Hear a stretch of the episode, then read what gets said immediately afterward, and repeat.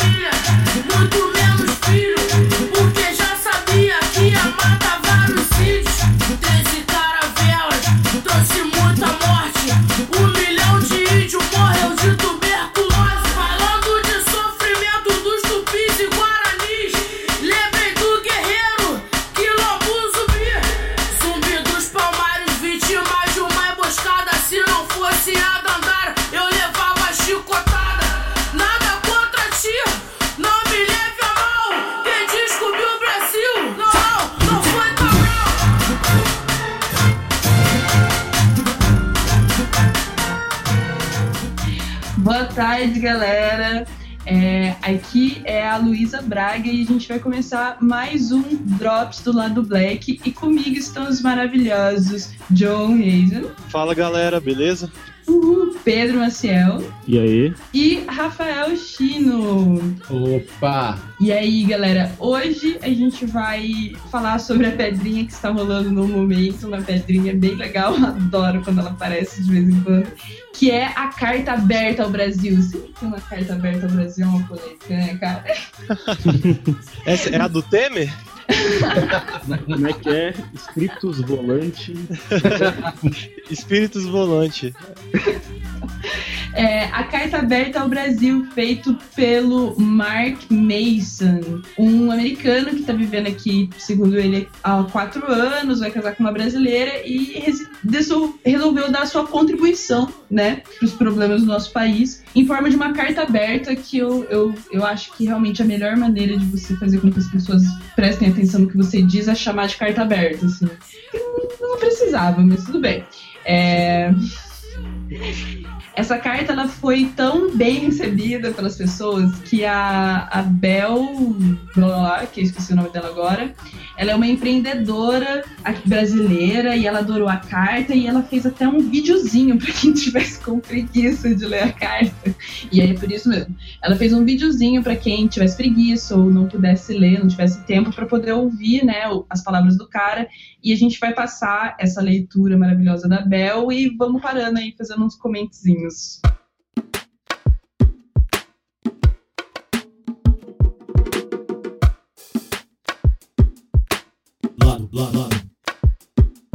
Black. Querido Brasil, o carnaval acabou. O ano novo finalmente vai começar. E eu estou te deixando para voltar para o meu país. Assim como vários outros gringos, eu também vim para cá pela primeira vez em busca de festas, lindas praias e garotas. O que eu não poderia imaginar é que eu passaria a maior parte dos últimos quatro anos dentro das suas fronteiras. Aprenderia muito sobre a sua cultura, sua língua, seus costumes e que no final deste ano eu me casaria com uma de suas garotas. Não é segredo para ninguém que você está passando por alguns problemas. Existe uma crise política, econômica, problemas constantes em relação à segurança, uma enorme desigualdade social e agora, com uma possível epidemia do Zika vírus, uma crise ainda maior na saúde. Durante esse tempo em que estive aqui, eu conheci muitos brasileiros que me perguntavam por quê? Por que o Brasil é tão ferrado? Por que os países na Europa e América do Norte são prósperos e seguros, enquanto o Brasil continua nesses altos e baixos entre crises, década sim, década não? Pausa, pausa, produção. A resposta para essa pergunta, Eu esperava que ele falasse pauzinho de você falar. a resposta para essa pergunta é imperialismo. Beleza, pode encerrar o cast, já foi. Tá é bom, isso aí.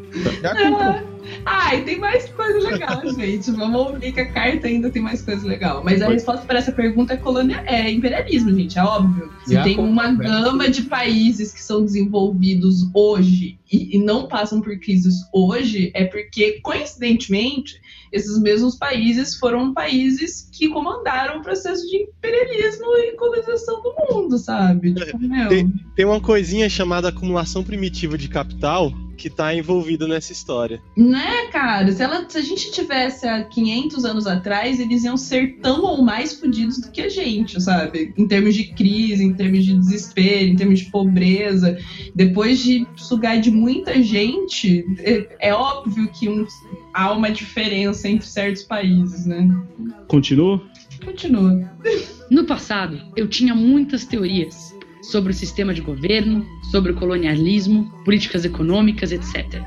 Mas recentemente eu cheguei a uma conclusão. Muita gente provavelmente vai achar essa minha conclusão meio ofensiva, mas depois de trocar várias ideias com alguns dos meus amigos, eles me encorajaram a dividir o que eu acho com todos os outros brasileiros. Então aí vai.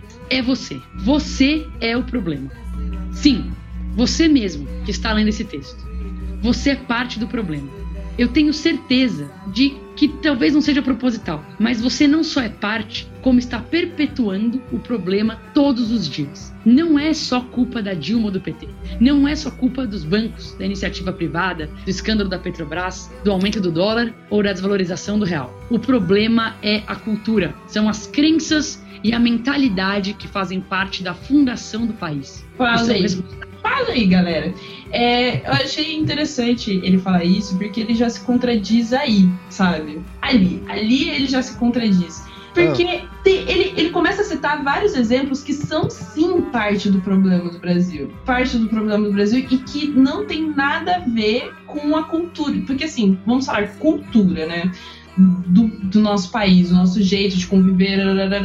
Meu, o que acontece em Brasília, ele não tem a ver culturalmente com o Brasil, porque o, o extrato de pessoas que tá lá em Brasília é um extrato bem específico de pessoas. Eles não representam culturalmente tudo que o Brasil é, tá ligado? Acho que isso é uma coisa muito importante da gente colocar. Política não é reflexo do país. Os políticos não são reflexo do- das pessoas que vivem no nosso país, tá ligado? Isso é muito claro, eles são um problema, sim, justamente porque eles fazem parte de um- um- uma, uma classe totalmente diferente da gente. Isso é óbvio, sabe? Daí ele vem falar, não, o problema é isso, mas o. Mas não. Na verdade, o problema é vocês. Já se Não. contradiz aí. É, e além disso, ele, é, num parágrafo aqui anterior, ele fala como se fosse apresentar a revelação da década, assim, ó. Vou contar um negócio pra vocês que vocês nunca ouviram antes, mas eu descobri qual que é a raiz de todos os problemas de vocês. E é a cultura de vocês, olha aí. Nossa, Acho que ninguém nunca ouviu isso, né? Ninguém nunca disse isso antes. Deve ter uns 10 artigos da Isto É ano passado só sobre o jeitinho brasileiro, sabe, gente? É engraçado que um monte de é migração não, não adiantou, né? Assim, porque, tipo assim, um monte de migração de gringo pra cá até hoje não resolveu o problema, gente. É, É. incrível. Vocês estão me ouvindo ainda? Só pra saber? Sim, sim. Ah, tá. Sim. Não, o problema, o problema de vocês é a cultura. E o problema da cultura de vocês é que não é igual à minha. Enfim, Basicamente. É só isso. continuar aqui. Vai. pela forma com que os brasileiros escolhem viver as suas vidas e construir uma sociedade. O problema é tudo aquilo que você e todo mundo à sua volta decidiu aceitar como parte de ser brasileiro, mesmo que isso não esteja certo. Quer um exemplo? Imagine que você está de carona no carro de um amigo tarde da noite. Vocês passam por uma rua escura e totalmente vazia. O papo está bom e ele não está prestando muita atenção quando de repente ele arranca o retrovisor de um carro super caro. Antes que alguém veja, ele acelera e vai embora. No dia seguinte, você ouve um colega de trabalho que você mal conhece dizendo que deixou o carro estacionado na rua na noite anterior e ele amanheceu sem o retrovisor. Pela descrição, você descobre que é o mesmo carro que seu brother bateu sem querer. O que você faz? A. Fica quieto e finge que não sabe de nada para proteger seu amigo? Ou B. Diz para o cara que sente muito e força o seu amigo a assumir a responsabilidade pelo erro? Comentar sobre, sobre isso? Vocês estão a comentar? Eu, eu, queria, eu queria esperar ela ler as próximas duas, as próximas duas linhas. Beleza, beleza, beleza. beleza. Eu acredito que a maioria dos brasileiros escolheria a alternativa A. Eu também acredito que a maioria dos gringos escolheria a alternativa B. E eu acredito que a lua é feita de queijo. Foda-se.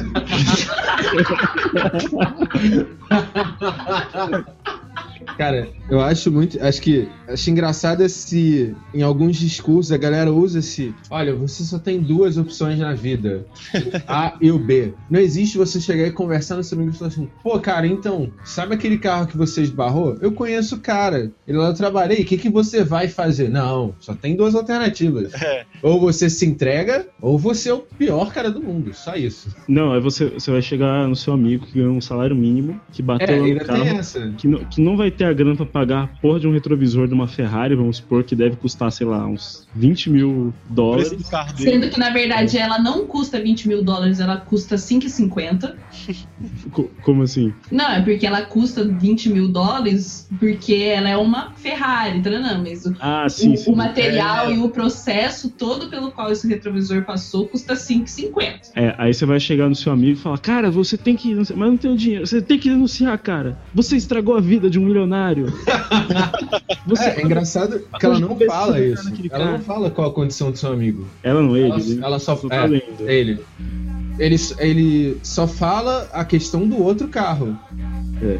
Tipo assim, pra forçar essa análise assim de tipo, ah, mas por, você ser um milionário você não vai falar nada. Mas ela não conta com a condição social do outro. De É, quem não, destruiu o carro. E assim, de onde, ela tirou, de onde ele tirou que a maioria dos brasileiros escolheria a alternativa A? E pior ainda, de onde ele tirou que a maioria dos gringos escolheria a alternativa B? E com E gringo, gri- tá querendo dizer americano? É, é gringo, Uhum. ou tai- tailandês, japonês, es- é, alemão, indiano, né? Só tem 198 países aí, né? Pra escolher. Enfim. É, mas todos eles dividem, assim, uma, um acesso imediato à, à deusa da justiça. Vou, vou- Posso continuar? Vai lá. Nos países mais desenvolvidos, o senso de justiça e responsabilidade é mais importante do que qualquer indivíduo. Não, para aí, para aí, para aí. Então pra quem? Caraca, que senso, qual o senso de justiça? Porque, assim, é, justiça não é um conceito fechado, objetivo, que assim, você pergunta qualquer, pra qualquer pessoa do mundo que é justo e elas vão te responder a mesma coisa. Então, É. acho que a primeira coisa que é, tipo, senso de justiça pra quem, cara pálida? E responsabilidade de quem? O, o, o- Rapidinho, o áudio tá, deu uma, tá dando uma cortada? Não. Não. Ah, não, beleza, só bem. pra saber. Não, beleza. É. E tipo assim, é, tipo, teve um, tempo que eu tava. Eu, ganhei uma parada pra fazer um curso fora. E acho que uma das coisas que mais me chamou atenção na cidade onde eu tava, uma cidade assim, tipo uma capital bem famosa, europeia e tal, é a quantidade de pessoas que pulavam catraca assim, numa boa. Tipo, todos os dias eu via muitas pessoas pulando catraca ou então fazendo algum outro tipo de manobra pra poder entrar sem pagar no metrô. Tipo assim, às vezes a galera é, chegava atrás de você, encoxando assim, na hora que você tava colocando o cartão, e aí passava junto contigo na catraca. Eu vi isso acontecendo todo dia. Ó. E tipo, todo dia eu ficava, cara, eu nunca vi uma parada dessa, tipo, rolando no Brasil. Não, e, e o que- pa- país desenvolvido, né? Tipo, quem que é país desenvolvido? Desenvolvido o quê? Economicamente, moralmente? É, qual que é o, o- o critério, né? Porque eu sei que as pessoas já en- subentendem como economicamente, mas eu, eu acho que isso é, é como se falasse que a gente. Não, eles são mais. Estão numa, numa escala maior de evolução, né? Nós somos meio que primatas. Todos os aspectos, né? É, e, e voltando até um pouco da treta anterior, né? Somos primatas e eles estão ali mais na frente da evolução, quando na verdade até dentro da ciência, né? A evolução não, não, não, é mais tida como uma- um progresso, uma linha de progresso, Aham. e sim como transformações, ponto. Assim, não- essa, essa, esse pensamento progressista é bem nítido também, né? Não, e que senso de justiça é esse dos países, entre aspas, desenvolvidos, que possibilita que eles, sei lá, é, bombardeiem um casamento com várias pessoas, com vários civis inocentes na, num país árabe e contabilize isso como uma baixa aceitável numa guerra? É, exatamente. É. Esse é o senso de justiça, né? Tá ok. Vou tocar bala, tá? Há uma consciência social onde o todo é mais importante do que o bem-estar de um só. E por ser um dos principais pilares de uma sociedade que funciona, ignorar isso é uma forma de egoísmo. Eu percebo que vocês brasileiros são solidários, se sacrificam e fazem de tudo por suas famílias e amigos mais próximos, e por isso não se consideram egoístas. Mas infelizmente, eu também acredito que grande parte dos brasileiros seja extremamente egoísta, já que priorizar a família e os amigos mais próximos em detrimento de outros membros da sociedade é uma forma de egoísmo. Meu, eu, eu não, tô- não, não tenho nem palavras pra essa parte, porque o começo já tava em choque com, com, com o começo. É, que ele, ele fala né, que os países desenvolvidos são pautados na noção de que o todo é mais importante que o um e que pensar fora disso é egoísmo, é isso, né? Isso. É. e que, Parece uma descrição bem acurada. Não, é- Por exemplo. Exatamente. Isso vindo de um lugar que uma empresa é, ganha, lucra 20 milhões em uma fábrica, um- uma fábrica específica. E daí ela resolve fechar essa fábrica porque ela vai conseguir, ao invés de pagar 10 dólares a hora para os seus funcionários, ela vai pagar 40 centavos de dólar para funcionários mexicanos. E Aham. daí ela fecha uma fábrica toda, desmantela a economia de uma cidade, e isso é pensar no todo. E, É, é- não, não é e- egoísta. e ela tá certa, e ela tá certa, porque essa empresa não foi punida, ela não foi cobrada dos direitos dos seus empregados, ela não foi cobrada em fazer alguma coisa para aquelas pessoas, ela passou impune por aquilo. Então, e essa sociedade tá ali, ó, prosperando loucamente. Então você tem certeza, mesmo amigo, que esse é o pilar da sua sociedade? Pensa mais um pouco. É, Vamos pensar socie- mais um pouco, não é isso. O que o John até falou, tipo, uma sociedade em que se morrem alguns, ela, ela toma é, um país onde, onde morrem alguns, faz uma represária onde ele mata milhares, sacou? Gente, É. que justiça é essa que pensa no todo? É só um, é, Exatamente. tipo assim, é, ela- ela- é o recorte que o brasileiro faz, que ela fala dos amigos e família, é um recorte maior, não deixa de ser então um tipo de egoísmo. Não, exatamente. E, e você vê, por exemplo, aqui no Brasil, é porque eu, eu acho que o erro desse, o erro base desse texto é ele ser generalista. Uhum. Assim, Aham. ele ser superficial, assim, porque na verdade ele não tá. Quando ele fala que sim, é um problema do brasileiro, às vezes, e muitas vezes realmente se faz isso, priorizar o seu o bem-estar do seu ciclo social em prol do bem-estar comunitário, isso é verdade. Isso não é mentira.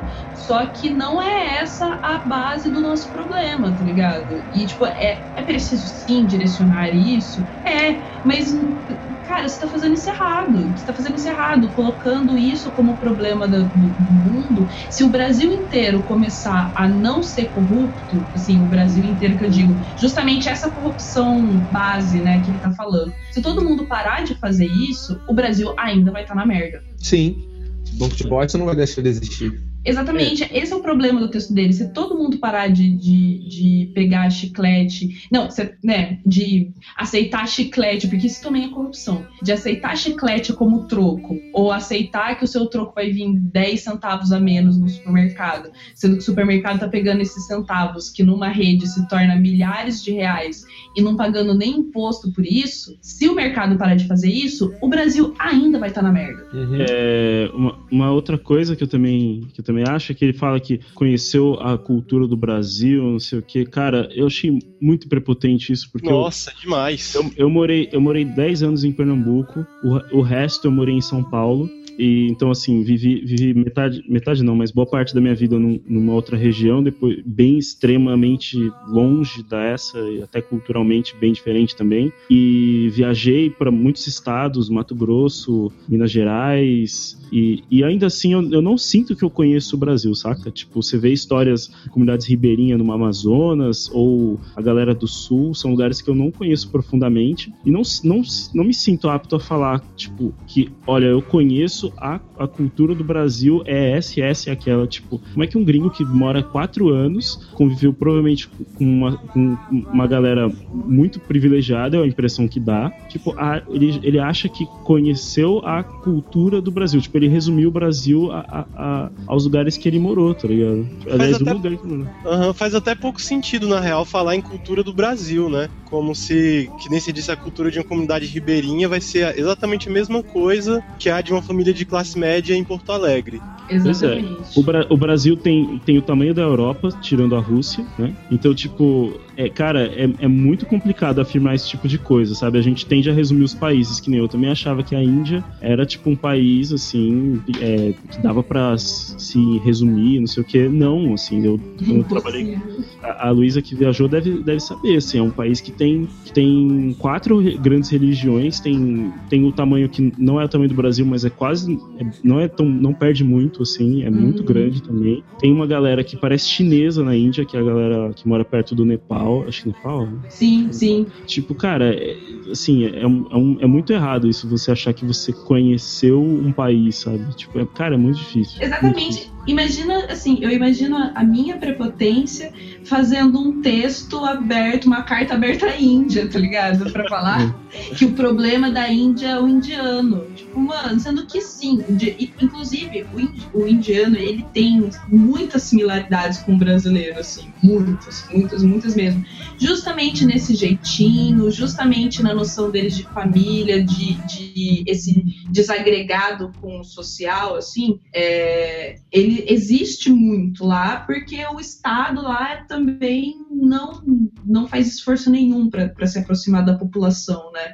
Que eu também acho que é uma, uma questão que a gente tem aqui. E, e mesmo assim, cara, no, meu, como? Isso é até, acho moralmente errado. Eu faria, assim, um texto falando sobre alguns problemas específicos, mas você tem que ter consciência que o que você tá vendo é uma situação específica, sabe? Tipo, eu tenho, sim, as minhas impressões sobre coisas erradas da Índia que vêm de indianos, só que são situações específicas que eu vi e etc. Tipo, meu, eu não tenho, acho que nem o, a- o, a- o carão de ficar dando solução, sabe? Tipo, é Sim, uma parada muito, muito prepotente. Sei lá, você vai, você na Índia deve ter visto tipo pobreza, muita coisa, por exemplo, tem aqueles trens que viajam de porta aberta, não sei o Sim, que. eu viajei no, no pior vagão da Índia, cara. E você, e você na hora pensa, caramba, tipo, como, como esse lugar é, é inferior, né? E aí você pega e faz um texto e fala, não, como eu vim de um lugar mais superior, mais desenvolvido, É, eu, eu tenho as respostas. É só vocês fazerem isso, isso e isso, que nem a gente faz no Brasil Você e pode fazer isso, tipo, só pegando, o met- por exemplo, no Rio, só pegando o metrô na Zona Sul e nunca vendo o trem da Zona Norte, tá ligado? é, Nossa, aqui no Brasil é tudo. Aqui no Rio é tudo superior. Não precisa ir longe. vou bota a caneta. Sabe todos aqueles políticos, empresários, policiais, sindicalistas corruptos? Você já parou pra pensar por que eles são corruptos? Eu garanto que quase todos eles justificam suas mentiras e falcatruas dizendo: Eu faço isso pela minha família. Não sei, cara, eu achei tão. Mirim essa afirmação, né? É, tipo assim, o cara fala, ah, eu faço pela minha família, tipo, Não. mano, eu roubei, não, eu roubei 20 milhões aqui num acordo aqui de uma construtora, eu fiz um acordo com a construtora, tudo, tudo esses 20 milhões foi pela minha família, assim, né? Tipo, vai comparar. Gente, Não, Breaking ele pode Bad até foi falar isso. Ele pode até falar isso, desculpa, Estino. Mas será que é verdade? É, exatamente, tipo, Será que realmente é por causa da família dele que ele tá roubando 500 milhões de, que nem aqui no, no Paraná? Foi descoberto que foram, é, acabou de sair um escândalo do, do governo do PSDB de 200 milhões desviados de verba para merenda escolar, de, verba da educação. Sério mesmo que eles desviaram 200 milhões pra, por causa das famílias deles? Tipo, ou, ou, sei lá, tipo, é, é diferente você, tipo, roubar porque sua família tá passando fome e você, tipo, roubar, sei lá, roubar um, um, sei lá, 20 reais ou proteger um brother que sabe que ele não ganha muito dinheiro do que você, tipo, roubar, desviar verba de, de educação, sabe? Pra, pra quê? Pra dar uma Ferrari pra sua filha. Tipo, cara, são situações completamente assíncronas. E eu Aliás, fico imaginando o que que, que que, assim, alguém que sonega imposto nos Estados Unidos vai falar. Vai falar assim, ah, por que, que você sonegou imposto? Duvido que o cara não vai falar assim, pô, eu tenho família. sociedade. É. Ele vai falar, não, foi por puro egoísmo meu e eu sou um recorte da sociedade. Claro que não, ele vai falar, ah, eu tenho um filho, não podia reduzir meu custo de vida. Vai falar a mesma coisa. Isso é um padrão de quem é corrupto em qualquer lugar do mundo, sacou? Lado, lado, lado. Lado Black.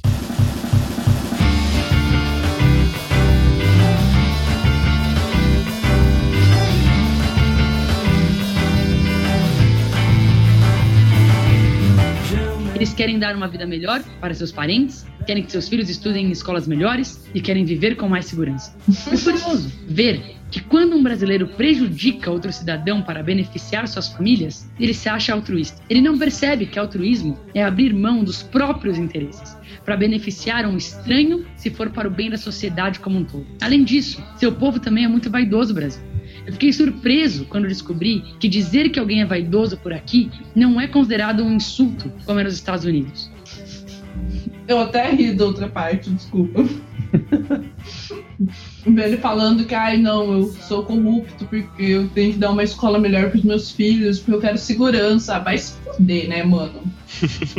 Que dizer que alguém é vaidoso por aqui não é considerado um insulto, como é nos Estados Unidos. Esta é uma outra característica particular da sua cultura. Algumas semanas atrás, Dinho, eu acho que isso aí foi totalmente lost in translation, assim, alguma palavra aí que ele usou como vaidade.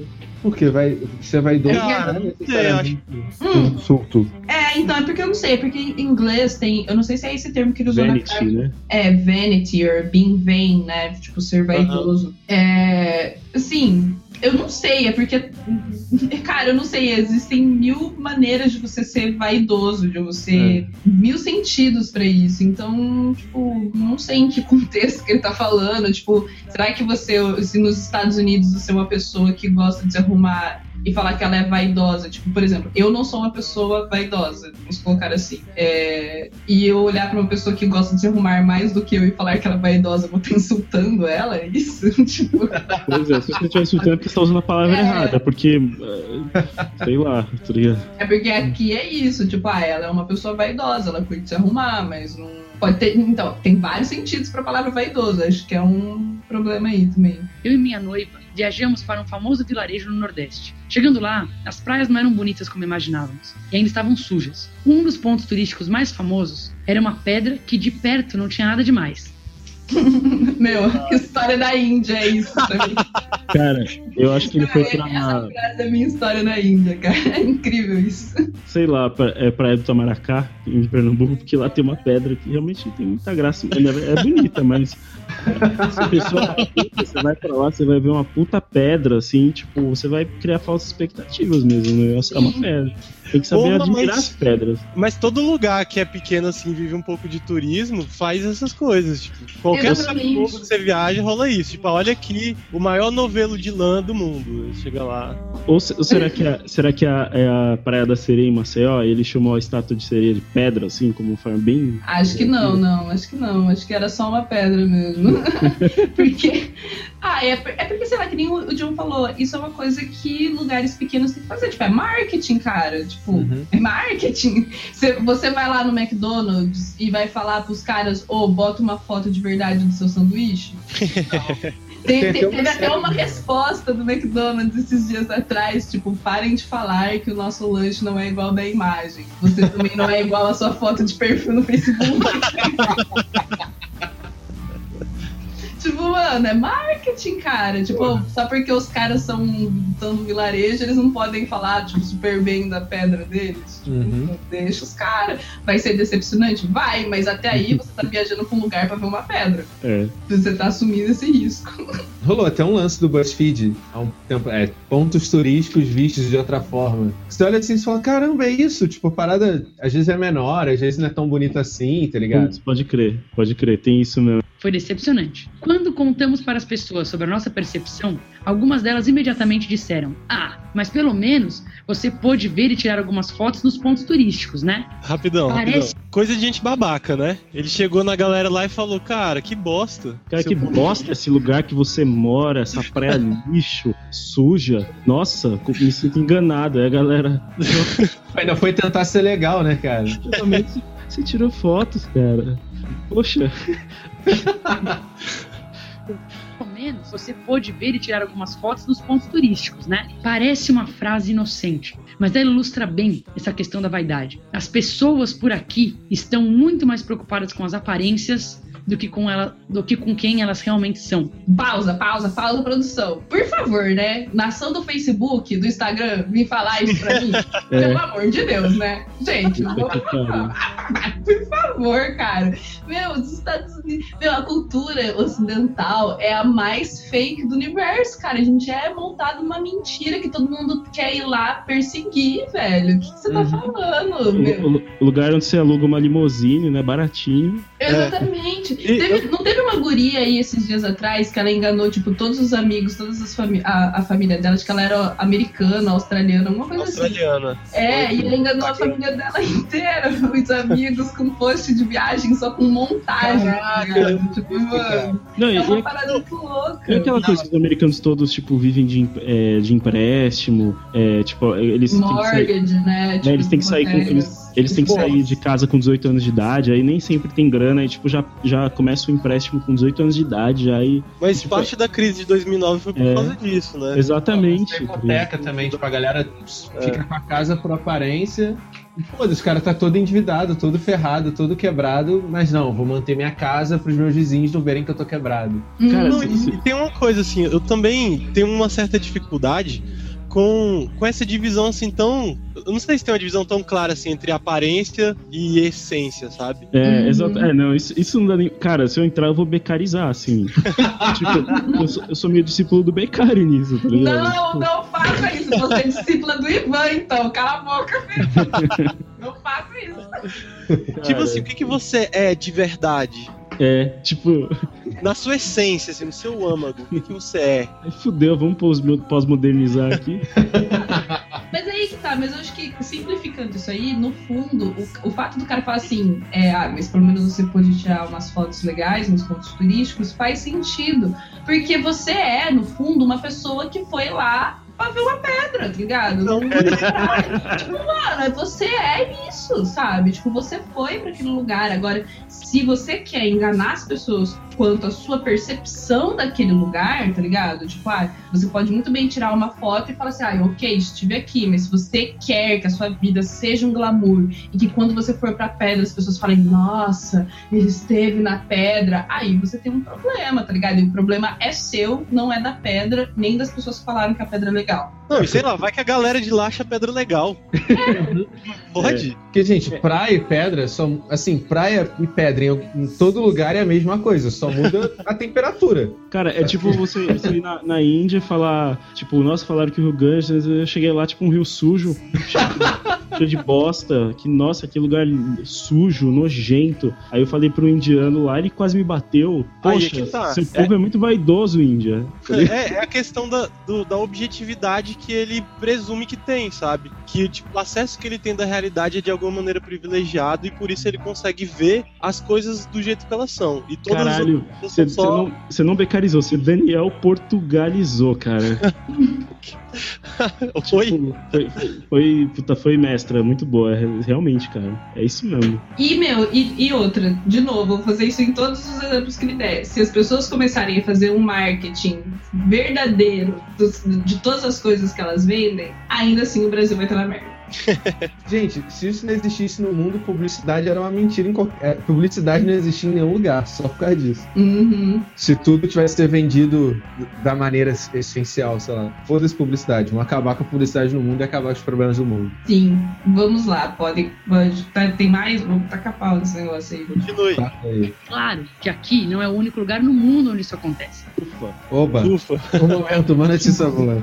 Mas é muito mais comum do que em qualquer outro país que eu já estive. Isso explica porque os brasileiros ricos não se importam em pagar três vezes mais por uma roupa de grife ou uma joia do que deveriam. Tá explicado. Não, não, não. Eles fazem isso porque isso não machuca eles, cara. No dia que rico não tiver mais condição de comprar as roupas porque as coisas ficaram caras até pra eles, aí eles vão se importar. Eles não se importam porque eles estão cagando, eles têm dinheiro, cara. Não, eu vou comprar uma joia, não é por vaidade, mas é porque representa o que eu sou. Uma pessoa realmente muito rica. Sim. Tipo, porra, é- é- claro que joia é vaidade, mano. Enfim. Uhum. Não, e o que que é? eu- E assim, é, pagar, pessoas- mais do, pagar mais do que deveria, né? É. Tipo, o que que é o valor devido de É. fato por um produto? Pra Que- mim, uma, um uma nos joia não existe. paga o valor aceitável pra se pagar numa joia, na minha concepção, é, é- é- tem, sei lá, se for um anel é 20 reais. Uhum. Sei lá. Não, a Gucci, a Chanel, todas essas marcas, elas lucram muito mais no Brasil do que em qualquer lugar do mundo.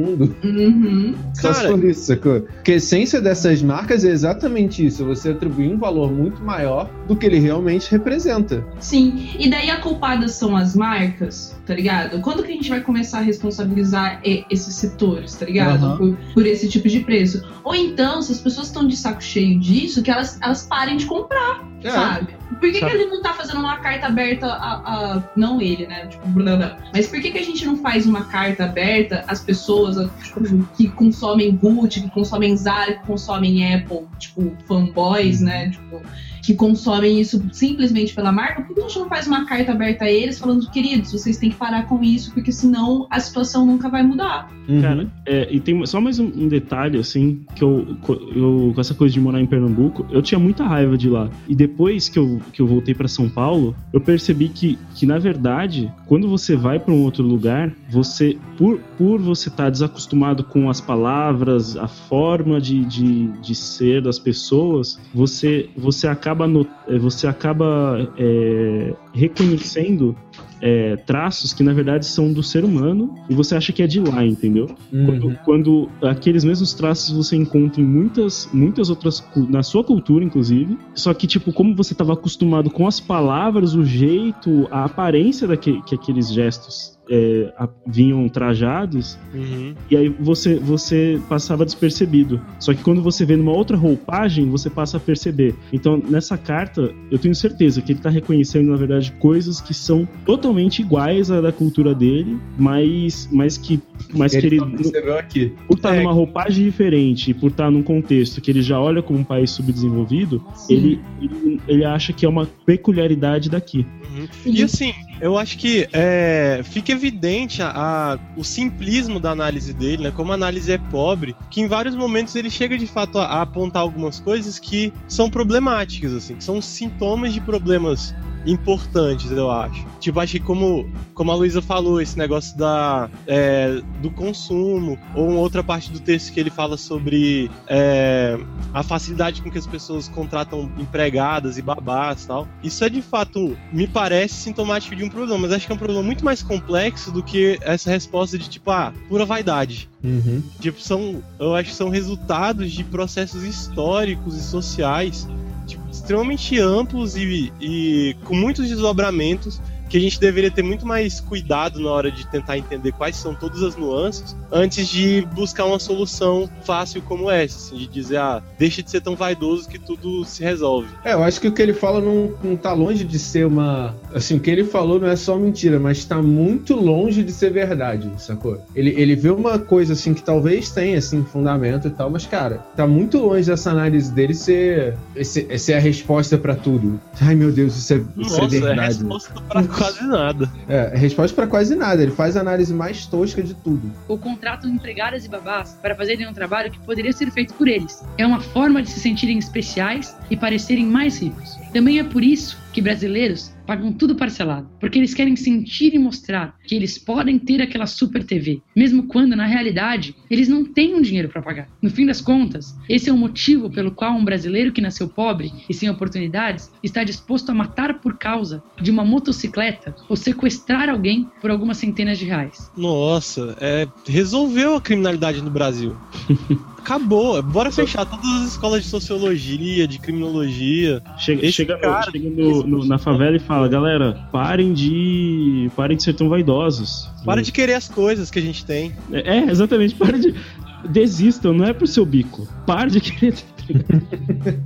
Porra, mano. E exatamente, de novo, isso é um. O que ela tá falando é um sintoma, não é causa, tá ligado? As pessoas Sim. parcelam coisas e se endividam pra ter, pra ter, pra ter bens, porque esses bens são caros e são inacessíveis. Gente, uma geladeira. Uma geladeira, eu vou sair, eu vou sair de casa daqui a algumas semanas e, e eu queria muito comprar uma geladeira, porque a geladeira que eu tenho é, tipo, sei lá, da década de 70, aquela loucura. E ela é uma merda. Só que, cara, uma geladeira é dois mil reais. 1.800 reais uma geladeira, eu ganho menos que isso. Tipo, como que eu não vou ter, tá ligado? E isso eu tô falando eu, Luísa, que sou ali classe média, média. Então, tipo, meu, ir pra uma pessoa que tá bem abaixo de mim, sabe? Tipo, Uhum. é, a, a motocicleta, ela não é só um bem, um bem de ego, ela é um meio de locomoção, tá ligado? A gente vive num país em que um carro produzido aqui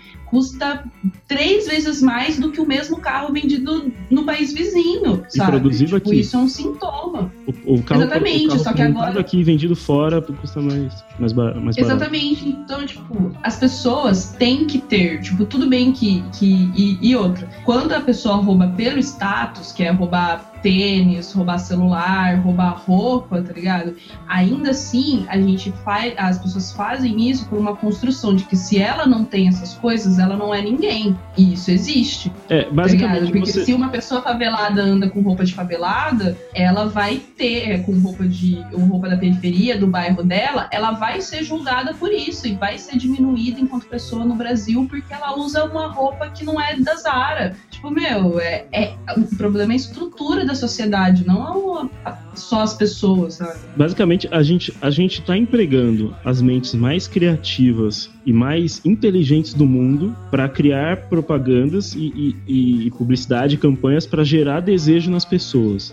Aí depois que as pessoas absorveram tanto desejo a ponto de, de, de destruir toda a, a noção delas e elas entenderem que, tipo, se elas não têm um produto tal, uma mercadoria tal, elas não, não são é, pessoas completas, depois que a gente fez tudo isso, a gente fala e ainda fala culpa às pessoas, né? Tipo, Uhum. Cara, porque viver no mundo atual é um, o mundo que a gente vive, é, a gente tende a pensar que ele é muito superior a, sei lá, o mundo é é- é medieval ou pré-histórico, mas, cara, é uma selva ainda. Só que é uma selva simbólica, não é uma selva mais onde você, onde você tem que matar o animal ou correr. Antes fosse, mas não, é uma selva onde você tem que sobreviver a, uma, a, uma, a um bombardeamento de ideias, de, de manipulações, de, de e, e- tentar encontrar um caminho aí pra- pra fazer parte do sistema pra poder sobreviver, tá ligado? É muito bizarro, sabe? E, e- e as pessoas caem no- no- na armadilha e, e, e você, apoia, você apoia o capitalismo e fala que as pessoas estão erradas. Cara, tipo, sabe, tá tudo bagunçado aí. sabe? É a essência você criar novas demandas, cara. Tem noção do que é que você criar uma nova demanda de necessidade? Exatamente. Construir um desejo, né? Uhum. É, e, e o, o que que ele, o que que ele apoia, que a gente vai ver mais na frente da carta? Mais capitalismo. Vamos lá. Vamos. Eles também querem parecer bem-sucedidos, mesmo que não contribuam com a sociedade para merecer isso. Nossa, gente. Que pariu! Não contribuam para a sociedade para merecer isto. Puta que pariu, cara. Puta que pariu. Essa, Mano. essa, esse, esse foi o ponto mais baixo da carta, assim. Eu, né? eu, eu, eu nem quero comentar isso, eu só quero falar Eu não consigo. puta que pariu, mano. Vai se fuder, velho. Como que você vai, vai olhar, falar isso pra uma, uma sociedade que tem sei lá quantos trabalhadores operários, sabe? É que o Brasil é, é país de commodities, acho que as pessoas não entendem muito bem o que significa o Brasil não ser um país só de serviços, ser um país de commodities e, e, e carros e, e produção. Isso significa que a maioria, muita gente está trabalhando em fábrica, tá trabalhando em fazenda, porque nem todas as fazendas são aí super mecanizadas. A galera tá trabalhando em produção. Quer mais contribuir? A gente tá contribuindo pra carne que esse cara come Uhum. lá nos Estados Unidos. Vai se fuder, tá ligado? E essa galera que tá contribuindo pra carne de todo mundo no mundo não tá recebendo nada, sabe? Eu, eu- meu, puta merda. Puta merda. Aí, aí, aí ele tá falando pra um jovem da favela que a única opção, as únicas opções dele é trabalhar ou como atendente de algum de algum de, de alguma rede de fast food, tá ligado? McDonald's, americana por sinal, né? E, e- e, tipo, e se, se ele não e, se ele, ele recusa essa, essa opção, é, ele não ele não contribui com a sociedade. E se ele aceitar essa opção, ele também não tá contribuindo o suficiente para a sociedade para ter as coisas, porque ele não vai conseguir comprar nada com o salário de um atendente do McDonald's. E se ele prosperar nessa carreira, ele vai virar um gerente que também não vai ganhar porra nenhuma, tá ligado? Por si só ele não se sustenta. É, aí, aí ele. Ah, mas aí ele não vai conseguir pagar um curso pra ele subir, tá ligado? É tipo, mano, o, o cara nasceu pobre, o cara realmente não, não tem muita saída, tá ligado? A não ser, a não ser que o cara seja um, um, um gênio e ainda por cima tenha uma puta, um puta lampejo de sorte. O cara não tem saída, tá ligado? E, e- e ainda. E é, é aquele velho discurso, né? É, pobre, pobre é burro, né? Tipo, é, enfim. Muitos gringos acham os brasileiros preguiçosos. Eu não concordo. Pelo contrário, os brasileiros têm mais energia do que muita gente em outros lugares do mundo. Vídeo carnaval. O problema é que muitos focam grande parte da sua energia em vaidade, em vez de produtividade. Cara, Acho que não sei nem o que comentar aqui, mas se vocês quiserem falar alguma coisa. Puta merda 2. Puta merda 2. Uhum. A sensação que se tem é que é mais importante parecer popular ou glamouroso do que fazer algo relevante que traga isso como consequência. É mais importante parecer bem-sucedido do que ser bem-sucedido de fato. Cara, cara, ne- nessa parte que ele fala de que muitos focam grande parte da sua energia em vaidade em vez de produtividade, eu acho que são. Num, mandaram um texto na, na Cracóvia, né, de uma carta aberta a- ao Mark Manson. É. Eu acho que o cara que escreveu essa carta aberta vai, tipo, precisamente no ponto em relação a essa questão aqui, que é de como ele dizer isso só mostra o, recorte do mundo que ele viu, assim. A- Uhum. Um pedacinho do Brasil que ele teve acesso. Tipo, ele, ele não deve ter visto, né? As pessoas que acordam 4 da manhã pra pegar dois ônibus pra chegar no trabalho, passar o dia inteiro trabalhando e só voltar pra casa dormir pra trabalhar de novo no dia seguinte. É, Ou de gente que acorda de madrugada na roça pra trabalhar o dia inteiro, às vezes pra ganhar, tipo, nada. ou as pessoas que nem vão pra casa. Tem muita gente que viaja pra trabalhar em, em, em construção, na construção civil. Uhum. E, e dorme no próprio. Eles constroem lá um, um, um quartinho, a galera dorme lá mesmo. Constrói um quartinho quando não dorme dentro de um container É. imensamente quente, sacou? Não, E a aí? gente tem migrações sazonais de trabalhadores rurais que saem das suas casas e vão passar, tipo, metade do ano vivendo numa fazenda, trabalhando lá, sem parar. E aí vem esse cara dizer que ele- muita gente foca mais energia. Tipo, e tem que ser muita gente a ponto de ser, assim, relevante pro país inteiro, né? Uhum. Aqui esse é o ponto dele, que é a, a grande questão do Brasil é isso aqui. Focar mais energia em vaidade que produtividade. Lado, lado, lado. Lado Black.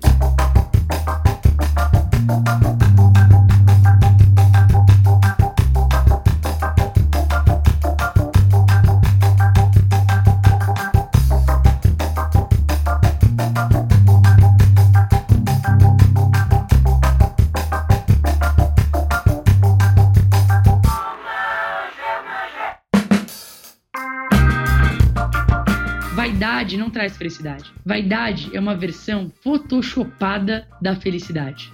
Parece legal vista de fora, mas não é real e definitivamente não dura muito. Se você precisa pagar por algo muito mais caro do que deveria custar para se sentir especial, então você não é especial. Então, se eu pagar por o preço justo de uma coisa, Não, só, aí só você, especial. só É. você especial se eu tiver dinheiro o suficiente pra comprar aquilo. Uhum. Aí Na eu sou verdade, especial. É, na verdade, o, o John fez um ponto tão bom e, e eu tô ouvindo isso aí de novo, de novo. Eu tô começando a achar que, na verdade, é- essa carta, ela é, ela é muito bem feita se ela for direcionada para as pessoas certas, tá ligado? É. A ideia dessa carta é falar que ela é uma carta aberta ao Brasil, sabe? Eu acho que ela tinha que ser mais específica. Eu acho que tinha que ser uma, uma carta à classe A, B É. e C plus do Brasil, tá ligado? Coxinha. Coxinha. É, a ah, carta é- classe coxinha do Brasil. é, classe elite brasileira, tá ligado? Porque,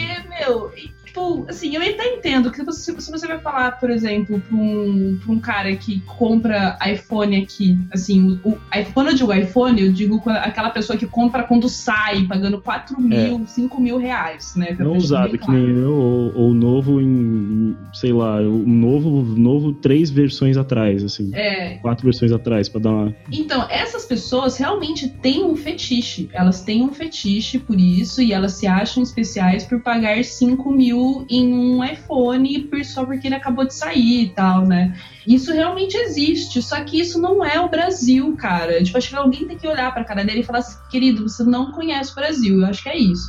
Isso Assim, é a, a sua carta, a sua carta ela não é direcionada ao povo brasileiro brasileiro, ela não contempla o povo brasileiro, ela contempla um pequeno extrato de sociedade que você viu e Uhum. que a imensa parte dos brasileiros não faz parte, tá ligado? E essa pequena e essa pequena fração da sociedade tá vendo seu, seu- sua carta e não tá olhando pra si mesma, tá ligado? Eles não estão se reconhecendo, porque quando você usa o exemplo do cara que rouba a moto, você imediatamente exime a culpa do cara que paga 5 mil pelo iPhone.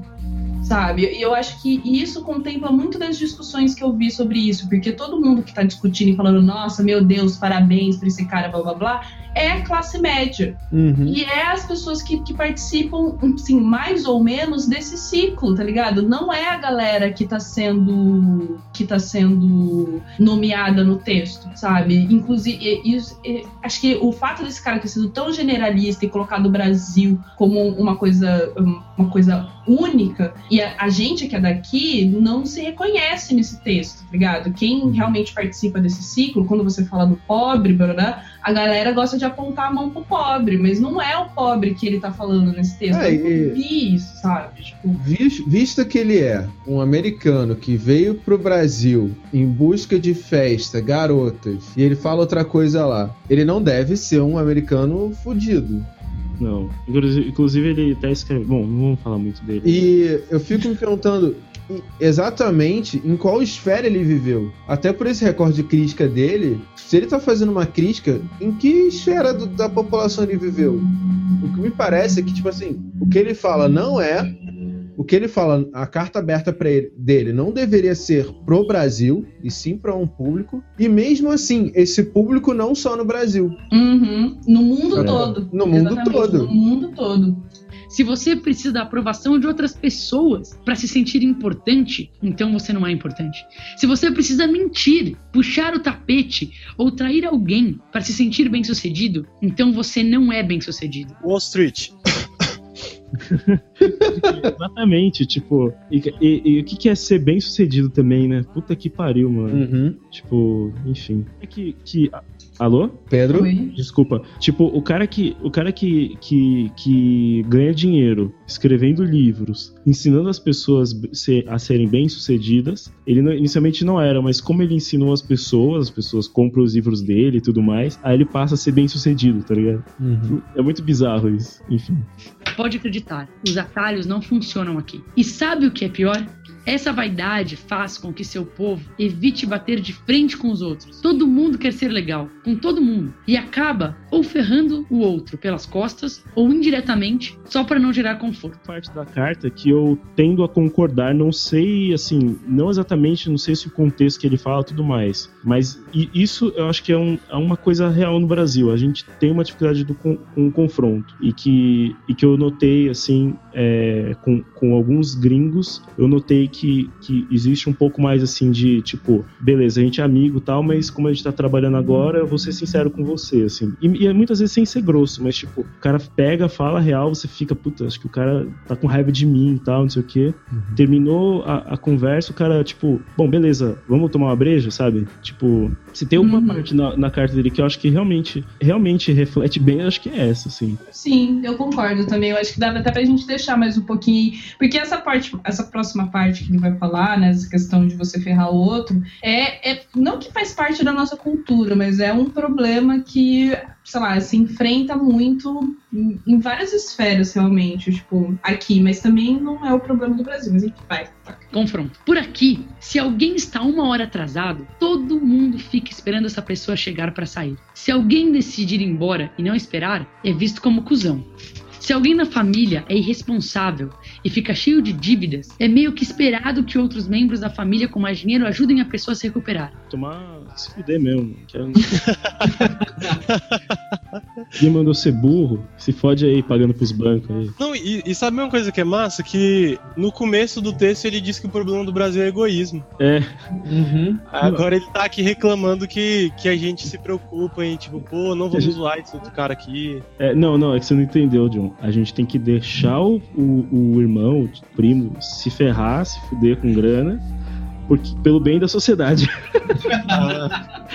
É, porque daí, provavelmente, se ele ficar sem dinheiro, sem emprego, endividado, ele com certeza não vai partir pro crime. Eu, eu tenho certeza disso. Assim, Ele vai se não tornar vai um cidadão melhor. ele vai se tornar um cidadão melhor. Ele com certeza, com certeza não vai ter mais fortes tendências a tentar fazer algo ilícito pra sair da merda. Assim. Não, e assim, tipo, se se você me pagar, é, tipo, que um que se paga, por exemplo, no- nos Estados Unidos ou no Canadá como, por um designer, como, tipo, 10, 11, 12 mil reais pra um designer, tipo, sênior ou com boa experiência, cara, rapidinho eu aprendo a gerir minhas finanças, cara. Tipo, cara, eu vou gerir finanças como ninguém, assim, não, separo, tipo, uns mil aqui pra uma poupança, mais tanto aqui pra não sei o quê. Cara, rapidinho eu vou aprender. Agora, cara, tem, tenta gerir finança com, com o salário de um designer do Brasil, por exemplo. 1.200 reais. Ô, 1.200 reais, cara. Aqui em Londrina tem, tem, tem colega meu e de faculdade que tá formado. Eu tô formada desde 2002, né?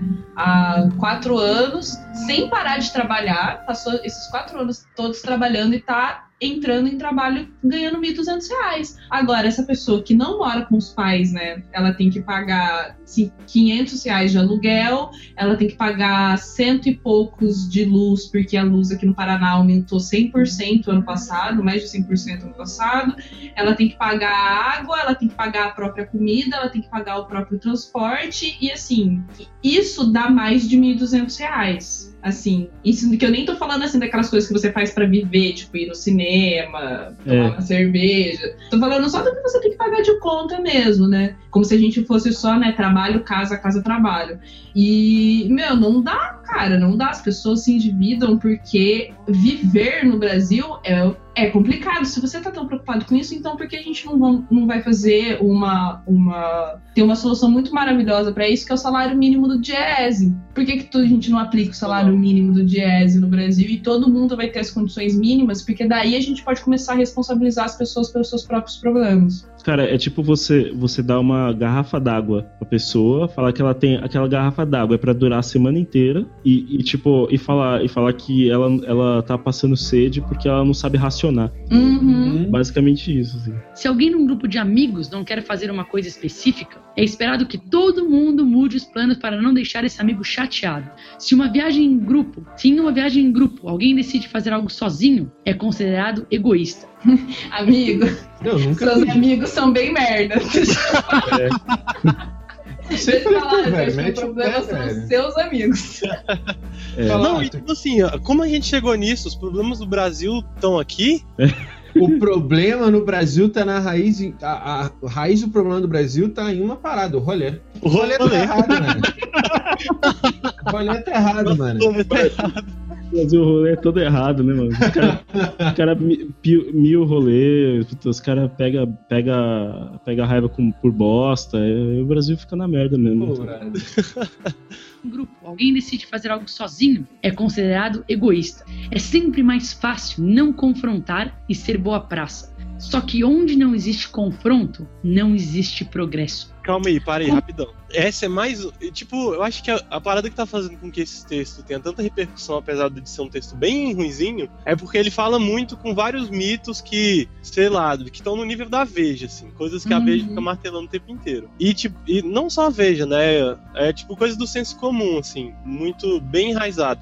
Tipo, essa ideia de que no Brasil não existe confronto. Aqui, tipo, o importante é você ser boa praça. Mas, cara, isso é mais uma marca do lugar de privilégio de quem escreve. Porque, tipo assim, não existe confronto enquanto você se encaixa direitinho nas expectativas das outras pessoas. Agora, se você é, é um pouco diferente daquilo que é esperado, é, não tem essa. essa como é que fala? Tipo, boa vontade das outras pessoas em torno de você, ou essa tentativa de todo mundo ser gentil. Essa ideia de que o brasileiro é, é culturalmente um sujeito gentil, Isso é um puta de um erro. O Bras- Nossa. brasileiro é um dos povos mais, mais violentos sanguinários que existe, cara. Tipo, é só você pegar o comentário de qualquer portal de notícia, cara. Você vai ver, tipo, ninguém passa a mão na cabeça, não, cara. O negócio é. assim, Tem, tinha que pegar um cara A desse. gente tem um problema até com o contrário, né, cara? É- é- um Exato. problema- Nosso problema Ao contrário. Tem que pegar um cara desse que fez isso aqui, tem que matar o cara, tem que, meu, tem que pena de morte, não sei o que. Cara, Aham. Você olha um comentário de portal, sempre tem essas coisas assim. é tipo falar que o Brasil não, não teve, não teve guerras, não sei o que. Cara, estuda um pouco de história. Teve revolta, guerra do Paraguai, Uhum. caralho, é quatro. A gente dizimou. Enfim, né? É, tipo, no Brasil tem confronto e, e muito confronto. A questão é que muita gente prefere não olhar pra ele. E quando ele aparece, as pessoas têm a tendência de pedir que ele seja sufocado. É, isso é verdade. um gringo que geralmente não liga a mínima sobre o que as pessoas pensam de mim, eu acho muito difícil não enxergar tudo isso como uma forma de desrespeito e autossabotagem. A mínima, porque as pessoas pensam de mim. Tipo, ele falou bastante sobre ele. aí, né? É, verdade. Quem não liga não, não diz. Não vai lá, desculpa. Eu acabo assistindo os brasileiros recompensarem as vítimas e punirem aqueles que são independentes e bem resolvidos. E vítima tem mais é que se fuder, mano. Esse negócio não. Meu, mas, mas sabe o que é, que é o pior? É que isso realmente é verdade, só que, de novo, eu acho que é verdade para as nossas elites, tá ligado? Não é verdade para a maioria da população, porque, mano, se você faz alguma coisa errada no Brasil, se você não faz alguma coisa errada no Brasil e você não é da elite, você se fode. Assim, você se fode de verdade. Se você não tá dentro do, do. Se você dá uma mancadinha no seu trabalho, que nem a. Teve uma, uma, uma mulher no, no meu trampo que ela é, faz parte da equipe de limpeza. E um dia a filha dela, ela ia fazer cirurgia, ela ia sair um pouco mais cedo e ela faz a limpeza da, da minha sala também, né, do escritório. E ela pegou, saiu, tipo, meia hora mais cedo do trabalho, que ela já tinha acabado, só pra dar uma mãozinha pra gente poder sair, porque ela ia fazer a cirurgia dela. Ela tá correndo risco de ser demitida por causa de meia hora no trabalho, porque alguém foi lá passar dedurar ela. E assim, meu, tem gente aqui na cidade que não entrega coisas, que não faz trabalhos, gente, né, muito bem de vida, bem branca e bem empresária e empreendedora. E essas pessoas estão aí surfando na onda, tá ligado? Então, assim, sim, realmente isso acontece, mas não é com todo mundo. É o recorte que esse cara viu, apenas, assim. Galera, só aproveitando o ensejo, eu preparei um áudio aqui, que muita gente vi na Cracóvia falando mal do jeitinho brasileiro, vi muita gente falando também fora e tal. Eu queria passar um áudio aqui. Vocês se importam? Tem um minuto, assim, mais ou menos, mas eu dei uma Vai lá, cotada vai. legal, assim. que o jeitinho brasileiro é um treino cultural tradicional já que nós criamos a partir do século do começo do século XX de trazer um olhar para a circunstância. Uhum. É isso que nós fazemos com o jeitinho. Exemplo, eu vou dar um exemplo, uma história que eu conto sempre, é quando eu dou aula. Eu estava fazendo a tese e eu fui para um congresso em Porto Alegre. E aí na volta eu estava indo para Torres, que é uma cidade do litoral, e estava na rodoviária esperando para comprar passagem. Aí chegou uma moça muito esbaforida, muito esbaforida, carregando um monte de mala, muito aflita. E qual é a regra, né? Qual é a norma? A norma é o lugar da fila é por ordem de chegada. Sim. Essa é norma universal para ser justo, para você poder ser justo com todo mundo. Uhum. Você respeita essa norma. Pronto. Você não leva atenção à circunstância, respeita a norma e acabou. Você está sendo justo. Essa é a ideia da justiça normativa. Sim. A moça chegou toda esbaforida, realmente correndo, e foi falando, fa- falou comigo, depois falou com outras pessoas na frente. A história dela é o seguinte: eu tô vindo de Cuiabá, a viagem foi imensa, o, o ônibus quebrou, não sei o que, que aconteceu, eu atrasei. Agora eu tô indo pra Serra Gaúcha, o próximo ônibus, sei lá, é 11 horas da noite. Se eu não for agora, eu vou ter que ficar aqui nessa rodoviária. Eu tô cansadíssima, eu tô super mal, eu preciso disso. E, por favor, me deixa passar Dá pra- adiante para comprar a passagem quando vai sair já. O que, que eu fiz? Eu olhei para ela, claro, né? Eu posso esperar mais um pouco. Uhum. Ela olha a situação, olha a circunstância dela, olha o acaso, por que, que eu não vou abrir uma exceção à regra? E eu abri a exceção, a pessoa que estava na minha frente a outra, eram três pessoas, abriram, ela comprou a passagem e saiu correndo esbaforida. Então, assim, isso é uma competência para olhar para a circunstância que está impregnado na nossa cultura, que é boa, é cultivado na nossa cultura. Talvez num outro país, esse que a gente está dando como exemplo, Japão, Alemanha, Inglaterra, a pessoa se sinta constrangida de pedir Sim, isso. Sim. Porque ela se sente demasiado. Ela vai achar que ela vai estar sendo injusta, ou que ela vai estar querendo alguma vantagem, ou que ela vai estar sendo incorreta, não vai ser ética, porque ela vai estar desrespeitando. Então, ela sequer vai pedir, ela vai ficar lá sofrendo, podendo resolver a situação. E ninguém ali, os três da frente, iam achar ruim, na verdade, né? Agora, nós brasileiros, a gente tem uma, uma é- essa questão que eu acho que é interessante, assim, é um cultivo cultural de um olhar para a circunstância. Uhum. Se a circunstância nos parece é, digna de reconhecimento, nos parece é, verdadeira, se, ah, não é verdade, ela não está me enganando, aconteceu isso mesmo, qual é o problema? Se fosse comigo, é. É, e se fosse comigo, olha só a situação da moça, e aí eu deixei ela passar na minha frente. Então não foi uma justiça com base na igualdade perante as normas. Uhum. Foi uma justiça que levou em consideração as diferenças das circunstâncias, entendeu? Entendi. Então isso é muito legal, que é um olhar para a diferença, cultivar isso.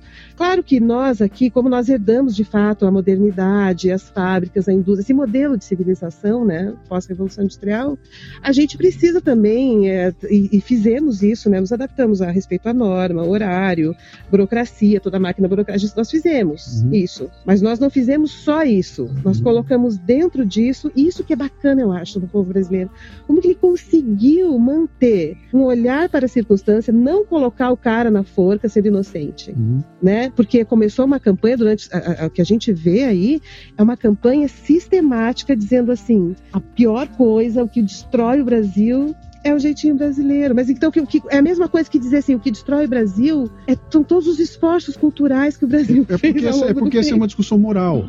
Essa é uma É, discussão moral. A, gente, é a discussão do jeitinho moral. É, Mas, moralista. mas você colocou uma mas- coisa interessante aí. Thomas Filler falou uma vez que existe um ponto além do qual tolerância deixa de ser virtude, né? Uhum. Então, ser tolerante é uma virtude. A partir de um ponto deixa de ser, passa a ser bobo, passa a ser condescendente, passa a ser até irresponsabilidade, né? Uhum. Ah, quando é que acontece isso? Esse teu estudo que você faz aí. Então, pô, eu deixei o cara passar na minha frente, né? Ah, e amanhã eu deixo de novo e depois eu também. Depois eu peço. Não, e depois eu vou relevar porque o cara chegou atrasado, porque a avó dele ficou doente, e aí eu vou relevar porque o pneu do carro quebrou, Isso acontece. e eu vou relevar e vai relevar, relevar. isso acontece, querido. Eu estou claro. Mas a questão é essa, assim. A questão é isso. Aquele modelo que eu falei pra você, que colocou o cara inocente na forca, lá a história do Montaigne, Uhum. não leva em consideração o acaso. Me diz uma, você que também é todo aí escritor e- Uhum. pensa, né? acaso não é uma das palavras mais importantes do pensamento contemporâneo? Eu, eu acho que é, é é uma ferramenta, para mim é ferramenta de trabalho. Então, as pessoas falam o tempo todo do acaso hoje em dia.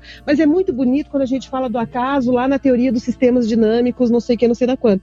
Mas quando a gente fala do acaso no dia a dia, Uhum. aí, ah, não, é malandragem, ah, não, isso não pode, ah, não, isso aqui. De fato, pneu fura na Uhum. estrada, de fato você erra o caminho, né? De fato, a- adoece um filho em casa. É de fato há um acidente e aí você fica presa no congestionamento. Então, o acaso acontece. Uhum. E, há, e, há, e, há, e há que se ter uma tolerância. E há que cara. ter uma A- a flexibilidade. minha- Fantástico isso. É um Muito bom, trecho. cara. É, e, e, infelizmente, a, a parte que é mais legal ainda, ficaria muito longa para colocar, que ela fala que isso, na verdade, é uma herança das culturas indígenas e africanas que a gente tem, que tem uma, Uhum. relação, uma relação com o corpo, uma relação com, com o presente é, diferente, e, e, e que seria um sincretismo com o modo de, de vida inglês que a gente herdou na evolução. E é um livro que ela escreveu, mas cara, é, o trecho do, que eu coloquei aí é de um podcast que é do Café Brasil, que eu, que eu não admiro, mas eu acabo ouvindo esse Leadercast, que é o podcast que ele fez, porque ele faz umas entrevistas bacanas em alguns momentos e tal. Então, quem quiser aí, ouçam aí. O que, que, que, que vocês acham aí? Vocês têm algum comentário? Não, cara, é, é bem isso, na verdade. A gente tem o jeitinho brasileiro, acho que a gente confunde um pouco, né? É, jeitinho brasileiro olhando só pro lado pejorativo. Existe muita Uhum. coisa, essa falta de flexibilidade do jeitinho brasileiro. Eu tava ouvindo esse, essa entrevista também, e o, o, o que ela fala anteriormente, ela até cita que o en- enforcar alguém que não fez nada, que ela cita que uma pessoa foi condenada à morte é, por enforcamento. Alguns anos depois descobriram que não foi ela, porque quem fez o crime confessou. E eles mantiveram o enforcamento do cara só porque o processo que levou ele até a condenação foi correto. Tipo, não importa o que o cara não fez. O processo que foi correto, então vamos manter a condenação dele. E isso é, é, é o problema da rigidez das normas, assim. É essa, esse fim do, do, do jeitinho brasileiro é um ode à rigidez das normas. E isso não, assim, não é perfeito e eu acho que a gente não deveria buscar isso necessariamente, sabe? A gente é uma cultura diferente e a gente tinha que aprender a melhorar a nossa cultura celebrando aquilo que é de bom, porque o que ela acabou de citar é realmente uma das coisas maravilhosas do jeitinho brasileiro que não existe em outro lugar, sabe? O, o, o Montaigne, ele descreve com, com orgulho, viu? Ele não descreve assim, tipo, denunciando. Ele escreve com orgulho pela, pelo sentimento dele daquela revolução, revolução não, mas daquele momento que a sociedade estava vivendo, de começar a, vi- a viver sobre, sobre uma lei, em vez de ser uma coisa bagunçada, né? Sim. Mas, É, pode ô, falar, desculpa, Não, pode terminar aí, desculpa. Não, eu só ia falar que, que em, é, eu não sei, mas ne- nesses países que as coisas funcionam muito bem, você, você não necessariamente porque os índices, é, os índices econômicos estão positivos, as pessoas lá são necessariamente felizes. O Japão é um exemplo, né? É, é um, é um país que tem, que tem sérias questões que, que, e que não tem muita resposta, mas tipo, é, de, de- um, um altíssimo índice de suicídio, não só o Japão, outros países também, é, Lituânia e tudo mais. Então, assim, não é como se, como se tudo de lá desse, pudesse ser imitado, porque a gente não ia querer imitar índices de suicídio altíssimos, né? Então, há de se encontrar uma maneira aí, mas diz aí, João. Não, eu ia falar que eu acho que um problema dessa. Que nem a Luísa falou, né? De defender absolutamente o fim do jeitinho brasileiro significa ah, você entronizar né, essa noção de um é, de seguir a ordem a qualquer custo, né? Seguir a norma a qualquer custo, a norma fria e objetiva. O problema disso é que a norma ela não, não é capaz de dar conta da complexidade da vida, assim, do tamanho da vida. A vida e a realidade são muito maiores que a norma. É, o, a gente tem assim uma série de tentativas de, de fazer a norma ser cumprida à risca, mas justamente porque a, a realidade não é não é, ultrapassa a norma, é que a gente precisa de, da capacidade de julgamento. assim, a gente precisa interpretar as normas, entender para que, que elas são feitas, é, como é que elas funcionam em, em determinados momentos, às vezes diferente, porque senão é, elas acabam ficando maiores do que as pessoas que criaram elas. assim. E isso não significa desviar a verba da educação pra Não, sua não. família, tá ligado? Por- Porque, inclusive, um, um apego incondicional à norma pode fazer com que você siga normas que são imorais. Você Sim. pode fazer com que a regra seja mais importante do que a ética. E eu acho que um- uma das questões é essa: é tentar articular a ética e uma vida ética com as normas que regem a sociedade. Que não necessariamente. E, tipo, a dinâmica das duas né, não necessariamente vai ser igual. É, porque a, a norma em si, ela tenta normalizar a coisa, mas eu lembrei daquela fala que ficou famosa do Neil Grace Tyson, que ele falou que é, qualquer equação que se adiciona no ser humano, ela fica imensamente complexa. Por isso física é fácil e sociologia é difícil. Porque, cara, você não consegue criar uma, uma norma que vai abranger todo mundo de uma forma perfeita. Por isso é necessária a flexibilidade da, é, na mesma. Até É. por isso é necessário o julgamento do mesmo. Sim, não dá pra prever todas as condições Uhum. e não dá pra prever todos os desdobramentos daquela norma. Tipo, todas as interações que as pessoas vão ter em relação àquela norma. Uhum. E, e, e como, e como o, o Pedro disse, isso não significa abrir mão em absoluto de normas, Não, mas sim de fazer com que elas sejam é, mediadas por uma ética que é compartilhada, que é discutida o tempo inteiro, que a gente politicamente constrói. Luísa. Tô contemplada.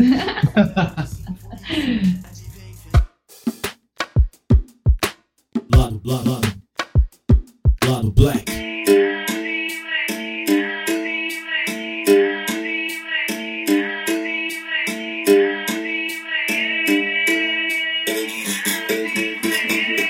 E aí, bebê, ficou rica de uns anos pra cá. E aí, bebê, botou aquele lá pra andar. E eu vi, não paro mais de viajar. Um beijo, mar, e punirem aqueles que são independentes e bem resolvidos. Por um lado, quando você recompensa uma pessoa que falhou ou que está fazendo algo errado, você está dando ela um incentivo para nunca precisar melhorar. Na verdade, você faz com que ela fique sempre contando com a boa vontade de alguém em vez de ensiná-la a ser responsável. Por outro lado, quando você pune alguém por ser bem resolvido, você desencoraja pessoas talentosas que poderiam criar o progresso e a inovação que esse país tanto precisa.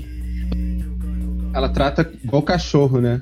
Sim, Ai, gente, Ela é traz o porque... ser humano é. forma né? generalista. é behaviorismo assim na veia. V- vamos, só, vamos tentar, tipo assim, só dar uma, uma acelerada que ainda tem mais seis minutinhos aí, cinco minutinhos de carta. Mas podem fazer comentários aí.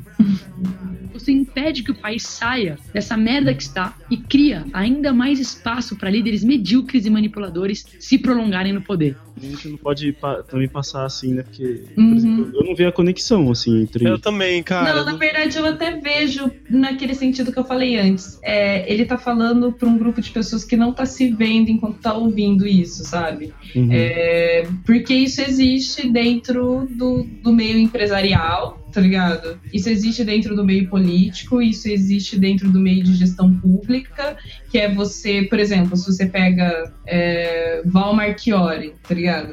Val Marchiori, esse tempo atrás saiu um, um, um, um Aue aí que ela pegou um empréstimo de um milhão, não sei lá quantos do Banco do Brasil. E o que, que essa mulher faz, tá ligado? Por, Aham. por que, que ela precisa? Qual é o crédito sem justificativa nenhuma de crédito, de não sei o que lá pra, pra pagar? Sim, essa pessoa está acostumada e vai continuar acostumada a mamar das tetas das pessoas em volta dela, tá ligado? Aham. Só que isso não é a realidade que você encontra no, por exemplo, um, um tio meu que tiver endividado e, e, e o meu pai resolver ajudar ele, ele não vai ficar contando com a ajuda do meu pai, porque ele sabe que meu pai não vai ter condição de ajudar ele sempre. As pessoas da, da a, a grande massa do Brasil sabe muito bem que nem todo mundo pode te ajudar toda hora, tá ligado? Que Você Sim. tem que correr sim atrás do que é seu.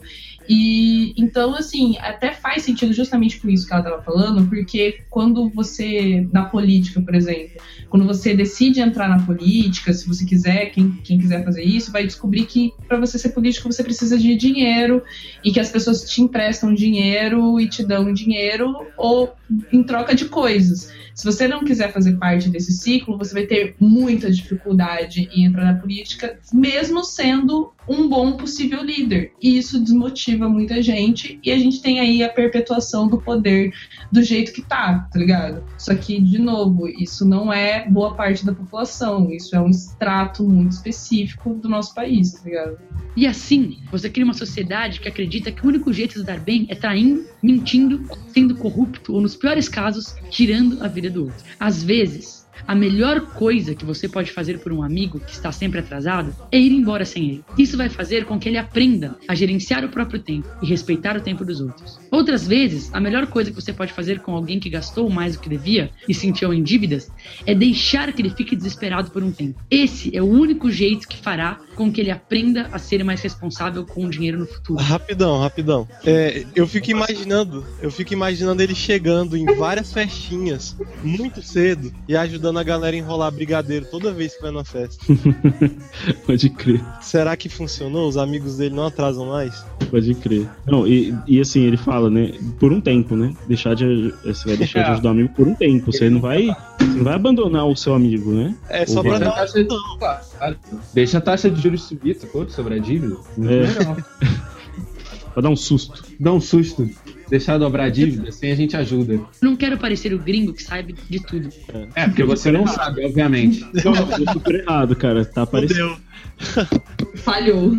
Até porque eu não sei. E Deus bem sabe o quanto o meu país também está na merda. Eu já escrevi aqui sobre o que eu acho dos Estados Unidos. Só que em breve, Brasil, você será parte da minha vida para sempre. Você, se- você será parte da minha família. Você será meu amigo. Você será metade do meu filho quando eu tiver um. E é por isso que eu sinto que preciso dividir isso com você de forma aberta, honesta, com um amor que só um amigo pode falar francamente com o outro. Parei, Mesmo quando.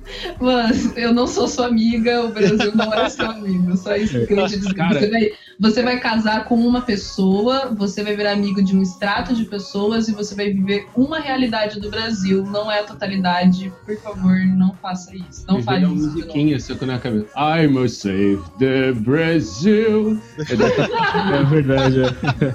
Não, cara, apenas pare. Ele fala como se essa carta fosse resolver todos os problemas de tudo, sacou? Amigo, toma um para, você tá louca. É isso. Tive uma ideia genial aqui, vou compartilhar com vocês. Pra resolver todos os problemas. Eu não quero amigo que me deixa na merda, não.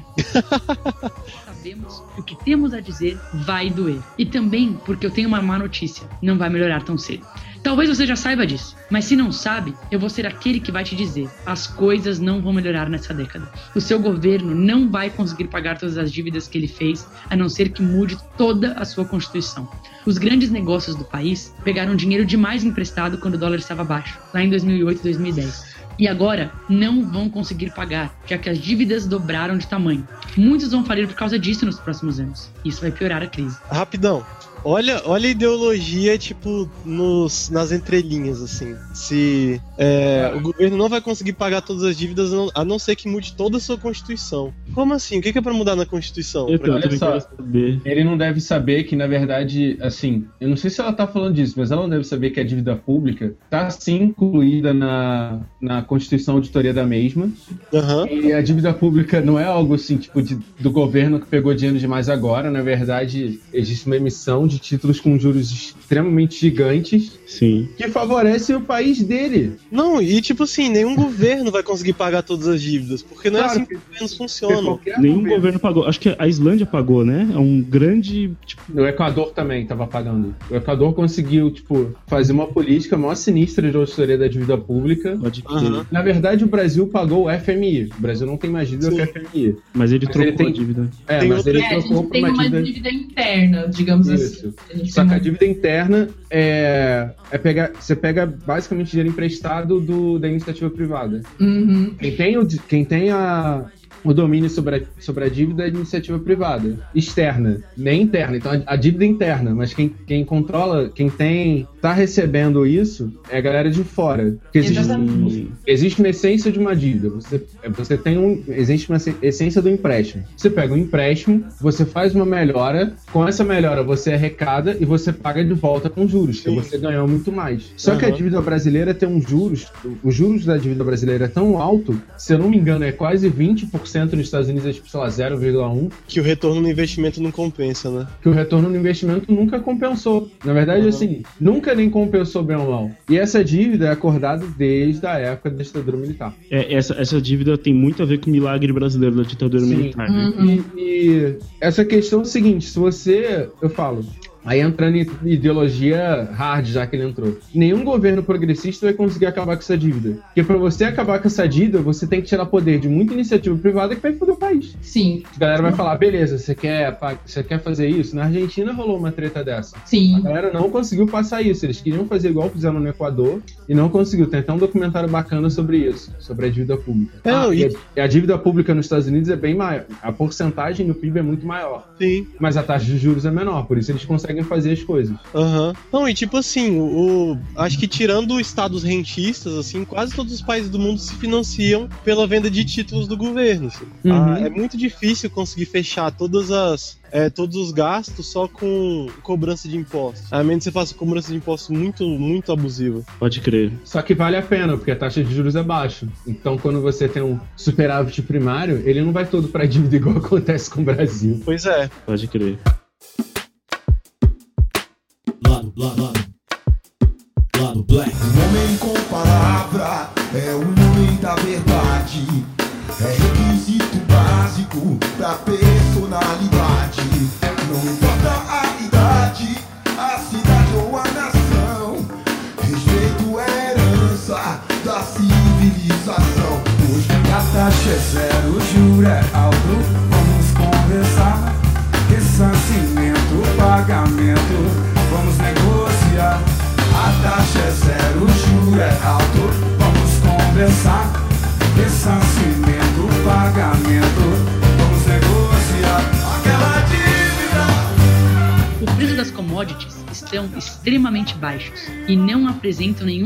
Aumento no futuro próximo. Isso significa menos dinheiro entrando no país. Sua população não é do tipo que poupa, e sim que se endivida. As taxas de desemprego estão aumentando. Olha só, É, é- é isso que é, tipo, se a pessoa Cara. gasta muito, ajuda a economia, não é? Tipo, sim, é, sim. Falou a base de- da. a- o, o povo que tem como base de, de economia o consumo, gente. é, tá isso é, isso é óbvio, quando. Isso até é engraçado, né? O, no Fahrenheit, o, o, Moore até faz uma brincadeira sobre isso.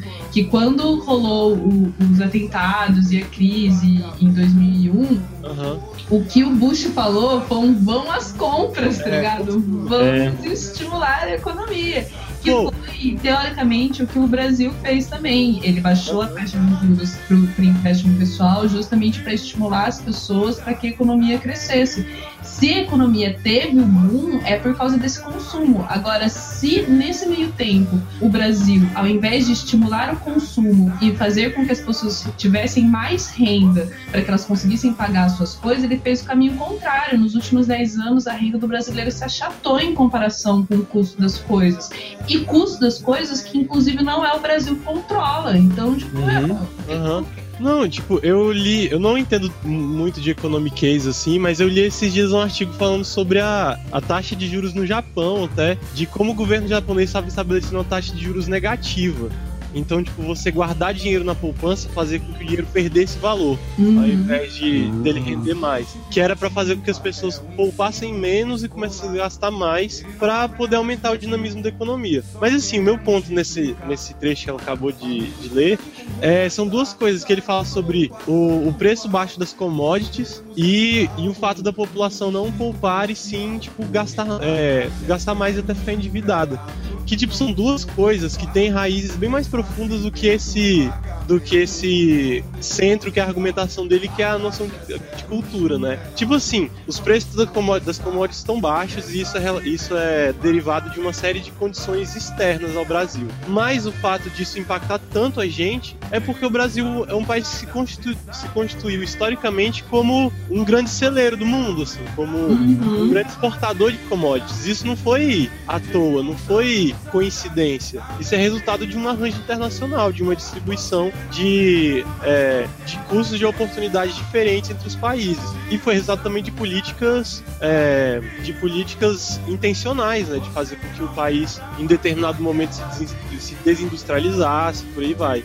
Assim como os impostos, que estrangulam a produtividade da classe trabalhadora. Você está ferrado. Você pode tirar Dilma de lá, ou todo o PT. Pode, deveria refazer a Constituição, mas não vai adiantar. Não, pera. Por que deveria refazer a Constituição? É isso que. Cadê o argumento? Fala, né? Eu acho que deveria, deveria refazer, mas é porque a nossa Constituição ela é totalmente abrangente, ela tem vários problemas, só que não tem a, a raiz do que ele fala, principalmente em termos de, de sistema político, etc. A gente precisa de uma reforma constitucional, mas, assim, não na base do argumento que ele tá dando, sabe? É, pois não, se você. Serás proibido dar jeito nas coisas. Tem que, uma- tem que ter uma norma estabelecendo como é que vai ser o rolê. É isso que tá faltando. O discurso muda totalmente do nada, sacou dela, dele. Já foram cometidos anos atrás, e agora você vai ter que viver com isso por um tempo. Se prepare para no mínimo 5, 10 anos de oportunidades perdidas. Se você é um jovem brasileiro, muito do que você cresceu esperando que fosse conquistar não vai mais estar disponível. Se você é um adulto, nos seus 30 ou 40, os melhores anos da economia já fazem parte do seu passado. Se você tem mais de 50, bem, você já viu esse filme antes, não viu? É a mesma velha história, só muda a década. A democracia não resolveu o problema. Uma moeda forte não resolveu o problema. Tirar milhares de pessoas da pobreza não resolveu o problema. O problema persiste. E persiste porque ele está na mentalidade das pessoas. O jeitinho brasileiro precisa morrer. Essa vaidade, essa maneira de dizer que o Brasil sempre foi assim e não tem mais jeito, também precisa morrer. E a única forma de acabar com tudo isso é se cada brasileiro decidir matar isso dentro de si mesmo. Eu acho, tipo, muito agressivo o que ele fala. Caraca, é. É tipo Eu assim, sei lá, é, nossa, é de um imperialismo, assim. É, é como. É como. Parece um pouco aquel- aquela política que, que os países eh, colonizadores fazem no- no- nos países colonizados de proibir o cara de falar a própria língua, Uhum. o cara de se falar como. Sabe? Tipo, Assim, você tem que mudar totalmente sua cultura para parecer a minha, e aí tudo vai dar certo. E aí tudo vai dar certo de verdade. Não, e além disso é uma solução individual, né? Uhum, totalmente. exatamente. A solução dos problemas da sociedade brasileira é, é você que resolve, você indivíduo. Pode crer. Exatamente. E eu, eu acho isso só incorreto, sabe? É incorreto. Não tem como você esperar. Dizer... Na, na verdade, assim, se for pra gente depender do jeitinho brasileiro, se a, se a solu- se a única solução pro Brasil for acabar com o jeitinho brasileiro, então a gente tá fudido, porque a gente tem 200 milhões de pessoas num território continental pra mudar. E vamos lá esfregar a palavra do fim do jeitinho brasileiro e, e ver quantas centenas de anos vai demorar até isso mudar em todo mundo, tá ligado? Não é essa a raiz do problema de corrupção, não é essa a raiz do problema de falta de oportunidade, nem das pessoas passarem umas às outras pra trás. Tipo, meu, não é isso. Não é isso. Não, e, sinceramente, sem, sem aprofundar, vamos tentar só, né? Porque a gente já tá há algum tempo aqui. Vocês- Vocês acham que o problema do Brasil é corrupção? Hum, Tá, em- parte problema do sim. Brasil? É. É. Cara, Em não âmbito? tenho muita dificuldade de falar o problema do Brasil. Concordo com É, eu você. É acho um que- problema. É, é um- é uma pergunta bem leviana que eu fiz, mas, É. tipo. É porque a corrupção é um problema no Brasil. Assim, ela Hum. é. Ela é um problema grave no Brasil. Só que é, ela não se resolve do jeito que as pessoas ficam falando. Assim, eu, eu acho que esse, esse negócio de você falar de um jeitinho brasileiro é o jeito menos produtivo de você combater a, a corrupção. Acho que começa Eu aí Nossa, no problema. Sinceramente. Porque Ah, Desculpa. é, peraí, é rapidinho, só pra terminar. Porque, tipo, eu, eu tava vendo uma matéria da super interessante que foi lançada ano passado, vou pegar o link pra vocês depois, que fala sobre corrupção. E eles dão um exemplo de alguns países que há 20 anos atrás eram super corruptos e, em questão de dé- uma década conseguiram ir pro, tipo, do fim da lista pro topo da lista em termos de, de combate à corrupção e de realmente efetividade nisso.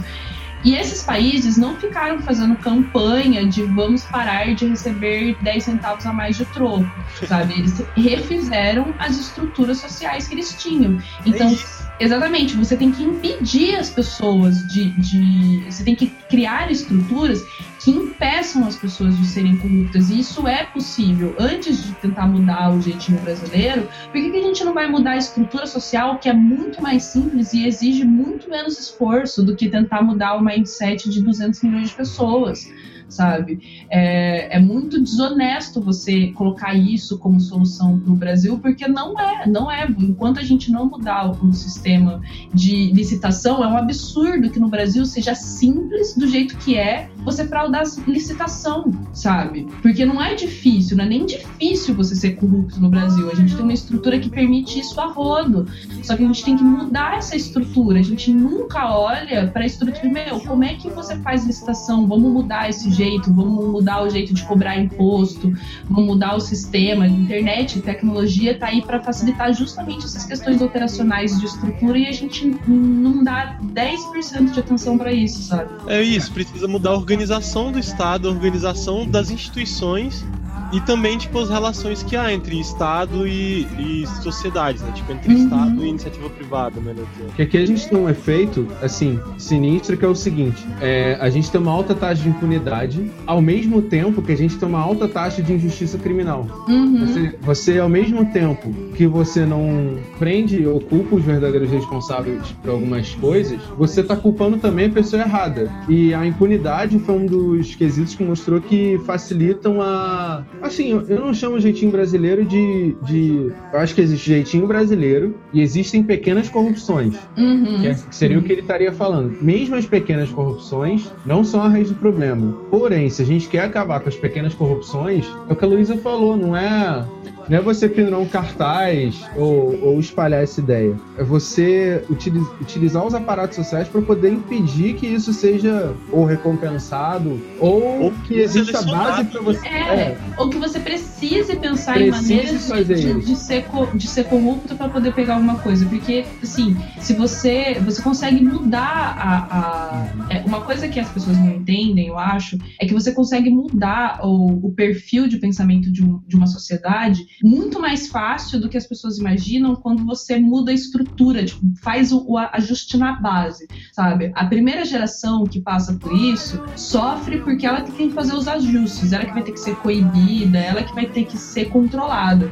Mas uma geração depois, as pessoas nem sequer lidam com esse tipo de problema, sabe? Se você tem uma sociedade que que é o que acontece na Europa agora, eu imagino, né? Tipo, a, a percepção que ele dá porque nossa, nós somos desenvolvidos, né? O povo desenvolvido é justamente por causa disso, porque existe já uma geração de pessoas na Europa que não precisam ser corruptas para sobreviver, tá ligado? Ela Elas não- não precisam dessas pequenas corrupções do dia a dia para fazer o seu, o seu, o seu, sua vida, sabe? Então, Uhum. só que para isso acontecer, foi preciso uma mudança na estrutura social, tá ligado? A, a saúde na Europa, no- no- na Inglaterra, na França, é outra coisa que a saúde no Brasil. entendeu? A educação lá, no- a gente não precisa nem ir longe, no Chile. A educação no Chile é pública e gra- gratuita e as pessoas vão pra rua e se manifestam por uma universidade de qualidade gra- gratuita, tá ligado? É, é, Por ficou- isso que o ficou Chile gratuito agora, né? entendeu? É, É, onde você,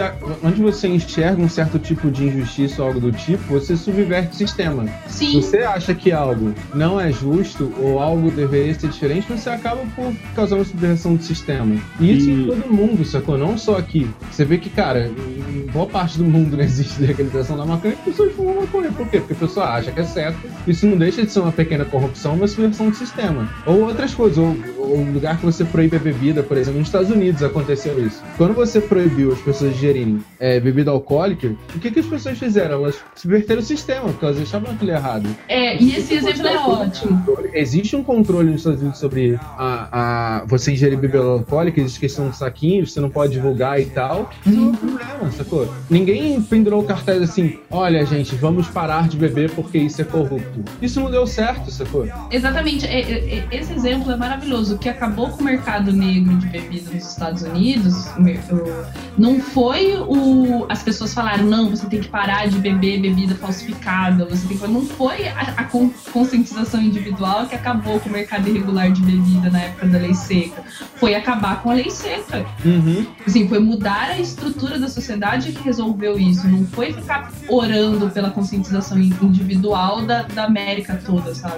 Pode crer, é. E, e é só uma coisa que uso muito esse termo como é, ah, corrupção isso, corrupção aquilo. Até onde eu sei corrupção é você, tipo, é, você oferecer dinheiro por um benefício ou receber dinheiro, né, propina e tal. Até onde eu sei é, uma, é, uma, é um rolê desse tipo aí. E, e a gente joga na conta da corrupção, tipo, coisas que não tem, assim, pra mim são bem distantes, assim, sabe? É, qualquer tipo de desonestidade se fala que é, que é corrupção, sabe? E, e são coisas bem diferentes. E, e para mim, como vocês bem resumiram, pra mim, tipo, é uma questão muito mais de, de burocracia, acho que o problema do Brasil também, do que corrupção, sabe? Eu acho que, tipo, é, sei lá, acho que as coisas muitas vezes não rolam não por, porque alguém tá, tá desviando verba daquilo. Isso pode até atrapalhar bastante, mas acho que fode mesmo é a burocracia, sabe? O sistema sem muito engessado, sabe? Uhum. É, se, por exemplo, a questão da corrupção no privada.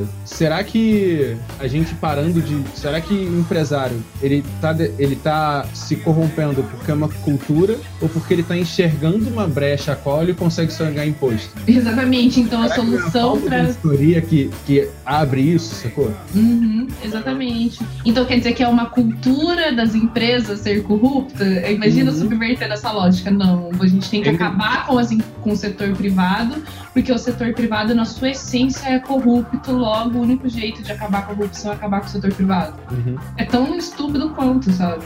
Ao contrário de outras revoluções externas que fazem parte da sua história, essa revolução precisa ser interna. Ela precisa ser resultado de uma vontade que invade o seu coração e a sua alma. Nossa. Você precisa escolher ver as coisas de um jeito novo. Você precisa definir novos padrões e expectativas para você e para os outros. Você precisa exigir que seu tempo seja respeitado. Você deve esperar das pessoas que te cercam que elas sejam responsabilizadas pelas suas ações. Você precisa priorizar uma sociedade forte e segura, acima de todo e qualquer interesse pessoal ou da sua família e amigos. Você precisa deixar que cada um lide com seus próprios problemas. Ou seja, ele quis dizer assim, ó, fim do Bolsa Família. Fim do Bolsa Família, fim de. sabe, cada um lida com seus próprios problemas. E, e é louco, desculpa? porque ele, ele fala Cada- de priorizar. Cada cachorro que lamba a sua caceta. ele fala de priorizar uma sociedade forte e segura como se fosse dado, assim, sabe? De- como, como Uhum. se a visão que ele tem do que é o melhor para a sociedade fosse universal, todo mundo conseguisse ver isso assim tranquilamente. Sim, como você não deve esperar que ninguém seja obrigado a lidar com os seus. Essas são escolhas que precisam ser feitas diariamente, até que essa revolução interna aconteça. Eu temo que seu destino seja repetir os mesmos erros por muitas outras gerações que estão por vir. Você tem uma alegria que é rara e especial, Brasil. Foi isso que me atraiu em você muitos anos atrás e que me faz sempre voltar. Eu só espero que um dia essa alegria tenha a sociedade que merece. Seu amigo, Mark. Nossa, quanta autoajuda. Ah, cara. Seu amigo. Não, Seu nada. amigo, Mark. Nunca te Ai. vi, nunca vivi contigo, nunca cantei tua prima. Qual foi, mano? Mano, ai, cara, é que sei lá, meu, eu acho que esse- essa carta, ela, ela é extremamente superficial, assim, chegando no fim já dela. Ela é extremamente superficial e ela é uma contribuição pífia para os problemas do Brasil, que só tem palco porque é um gringo falando. Já Cara. comentado com uma galera que eu acho que eu vou escrever uma carta e vou dar para um gringo publicar para ver se as pessoas prestam atenção, sabe? Sim, e tipo, É. se você mudar, sei lá, jeitinho brasileiro por um discurso de reptilianos, fica a mesma coisa. Porque ele inventa toda uma problemática, tipo, ele justifica magicamente toda a problemática do país pelo jeitinho. Só que ele, ele não justifica boa parte das coisas que ele fala. O galera falou, superficial, sacou? Quando ele fala do problema de endividamento, cara, o que, que isso tem a ver com jeitinho? Caraca. Tipo, é, é porque ele não conhece a cultura. Tipo, o brasileiro É. não se... Até parece que, que se um dia o, o brasileiro tiver muito dinheiro, ele vai continuar gastando. Tipo, não é isso. É uma- um Uhum.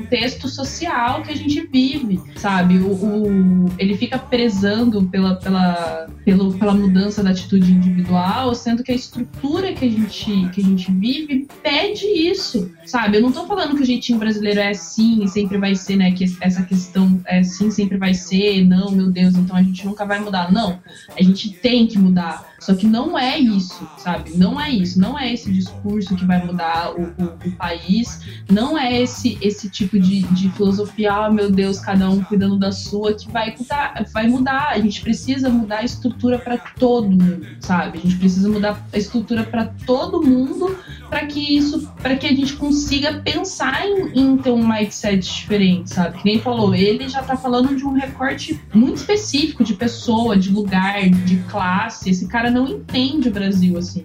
Eu acho que a carta dele só causou o, boom que causou por causa, um, do nome, né? Porque, como eu falei, uma carta aberta a qualquer coisa vira, vira sensação, tá ligado? Dois, porque ele é gringo. E, tipo, meu, três, porque cai em cima daquele discursinho batido que a gente já cansou de ver no Brasil e que não dá solução nenhuma. Desde 1600 e bolinha, que tá se criticando o jeitinho brasileiro, desde que o português olhou pro índio e falou: Índio, você tem um jeitinho brasileiro que precisa ser coibido. Desde então a gente tá falando sobre jeitinho brasileiro.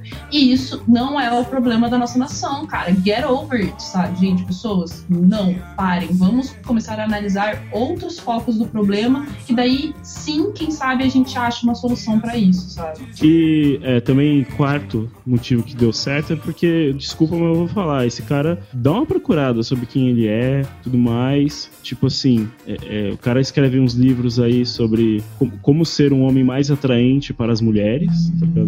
Quase beirando a linha do pick-up artist, mas pelo, não vi nada absurdo, mas tipo assim, é um cara que, que também tem aquelas manhas de conquistar o, o, o, o, as, tipo assim, a- a- as vulnerabilidades das as vulnerabilidades das pessoas e, e- e vender livro, tá ligado? Então, assim, acho que é bom levantar um pouco a guarda com os discursos dele e analisar direitinho, assim, que nem a gente, a gente tentou fazer aqui. Tipo, cara, muito do que ele fala é simplesmente pressupostos que ele mesmo, que ele mesmo fala, sem nenhum embasamento e tudo mais. E, assim, muita gente também vai falar, ah, mas vocês, vocês são vaidosos, que nem ele fala, porque vocês não aceitam as coisas que ele fala, vocês estão se doendo, que, o brasileiro tem que aprender a, a tomar mais críticas. Cara, tipo, a gente, a gente sempre foi muito subalterno a, a, a tudo que Estados Unidos e, e países de fora falaram. E nem por isso a gente, a gente sabe, evoluiu tanto assim, sabe? A gente sempre pagou pau pra gringo, cara. Isso não é de hoje. Uhum. Enfim, bom, é, a gente fica por aqui então. Alguém tem mais alguma consideração? Ai, cara, eu queria falar assim, eu acho muito legal é, essa questão das pessoas se preocuparem em querer mudar o Brasil, etc., e querer melhorar o país. É, na verdade, os pontos da carta que ele fala são sim problemas, sabe? Não, não é falando que ai, o Brasil é lindo, parará, e ser vaidoso, né? Que nem ele falou com relação ao nosso país. Não é isso. Existe sim um problema de endividamento, existe sim um problema das pessoas, é, muita gente não se responsabilizar do que faz, só que um não é a causa do principal do problema do país, e dois, a realidade não é desse jeito que ele falou, porque eu acho que ele fala essas coisas, mas nunca viu a realidade desse país. Assim, eu tenho certeza disso. Ele nunca viu a realidade desse país. Então eu acho que a gente tem que começar a dar menos palco pra esse tipo de maluco, sabe? Bem menos palco. Eu acho que toda vez que alguém tentar aparecer com uma solução mágica, com uma, uma resposta super simples que explica todos os problemas que a gente tem, tá na hora da gente começar a desconfiar. Uhum. Com certeza, com certeza. Até porque se a resposta fosse tão fácil assim, a gente já teria, né? Não, exatamente, que nem a gente tá falando do jeitinho brasileiro há centenas de anos, tá ligado? E eu realmente queria que as pessoas deixassem o jeitinho brasileiro em paz e focassem em outras coisas, porque senão, que nem ele falou, a gente vai ficar aí gerações e mais gerações ouvindo falar de jeitinho brasileiro e eu não sei se eu aguento mais. tá? Então, então acho que, beleza, acho que a gente fica por aqui, né? Sim! E É nesse drops com cara de episódio, né? Ô, eu acho que podia tá, tá aí um, um. Podia ser um episódio já. Eu acho que eu vou acabar fazendo isso. Vamos fazer um episódio disso, acho que tá merecendo. Bom, então valeu pra vocês que acompanharam a gente até aqui e não esqueça de se de curtir a nossa página facebook.com.br lá do BlackPod. Ah, sei lá, curte o canal aí também no YouTube pra vai que a gente posta algum, algum drop aí, você fica sabendo, sei lá. E se quiser mandar comentários por e-mail, contato@ladoblack.com.br, certo? Então é isso, até uma próxima. Falou. Tchau, gente. Tchau! Falou, galera.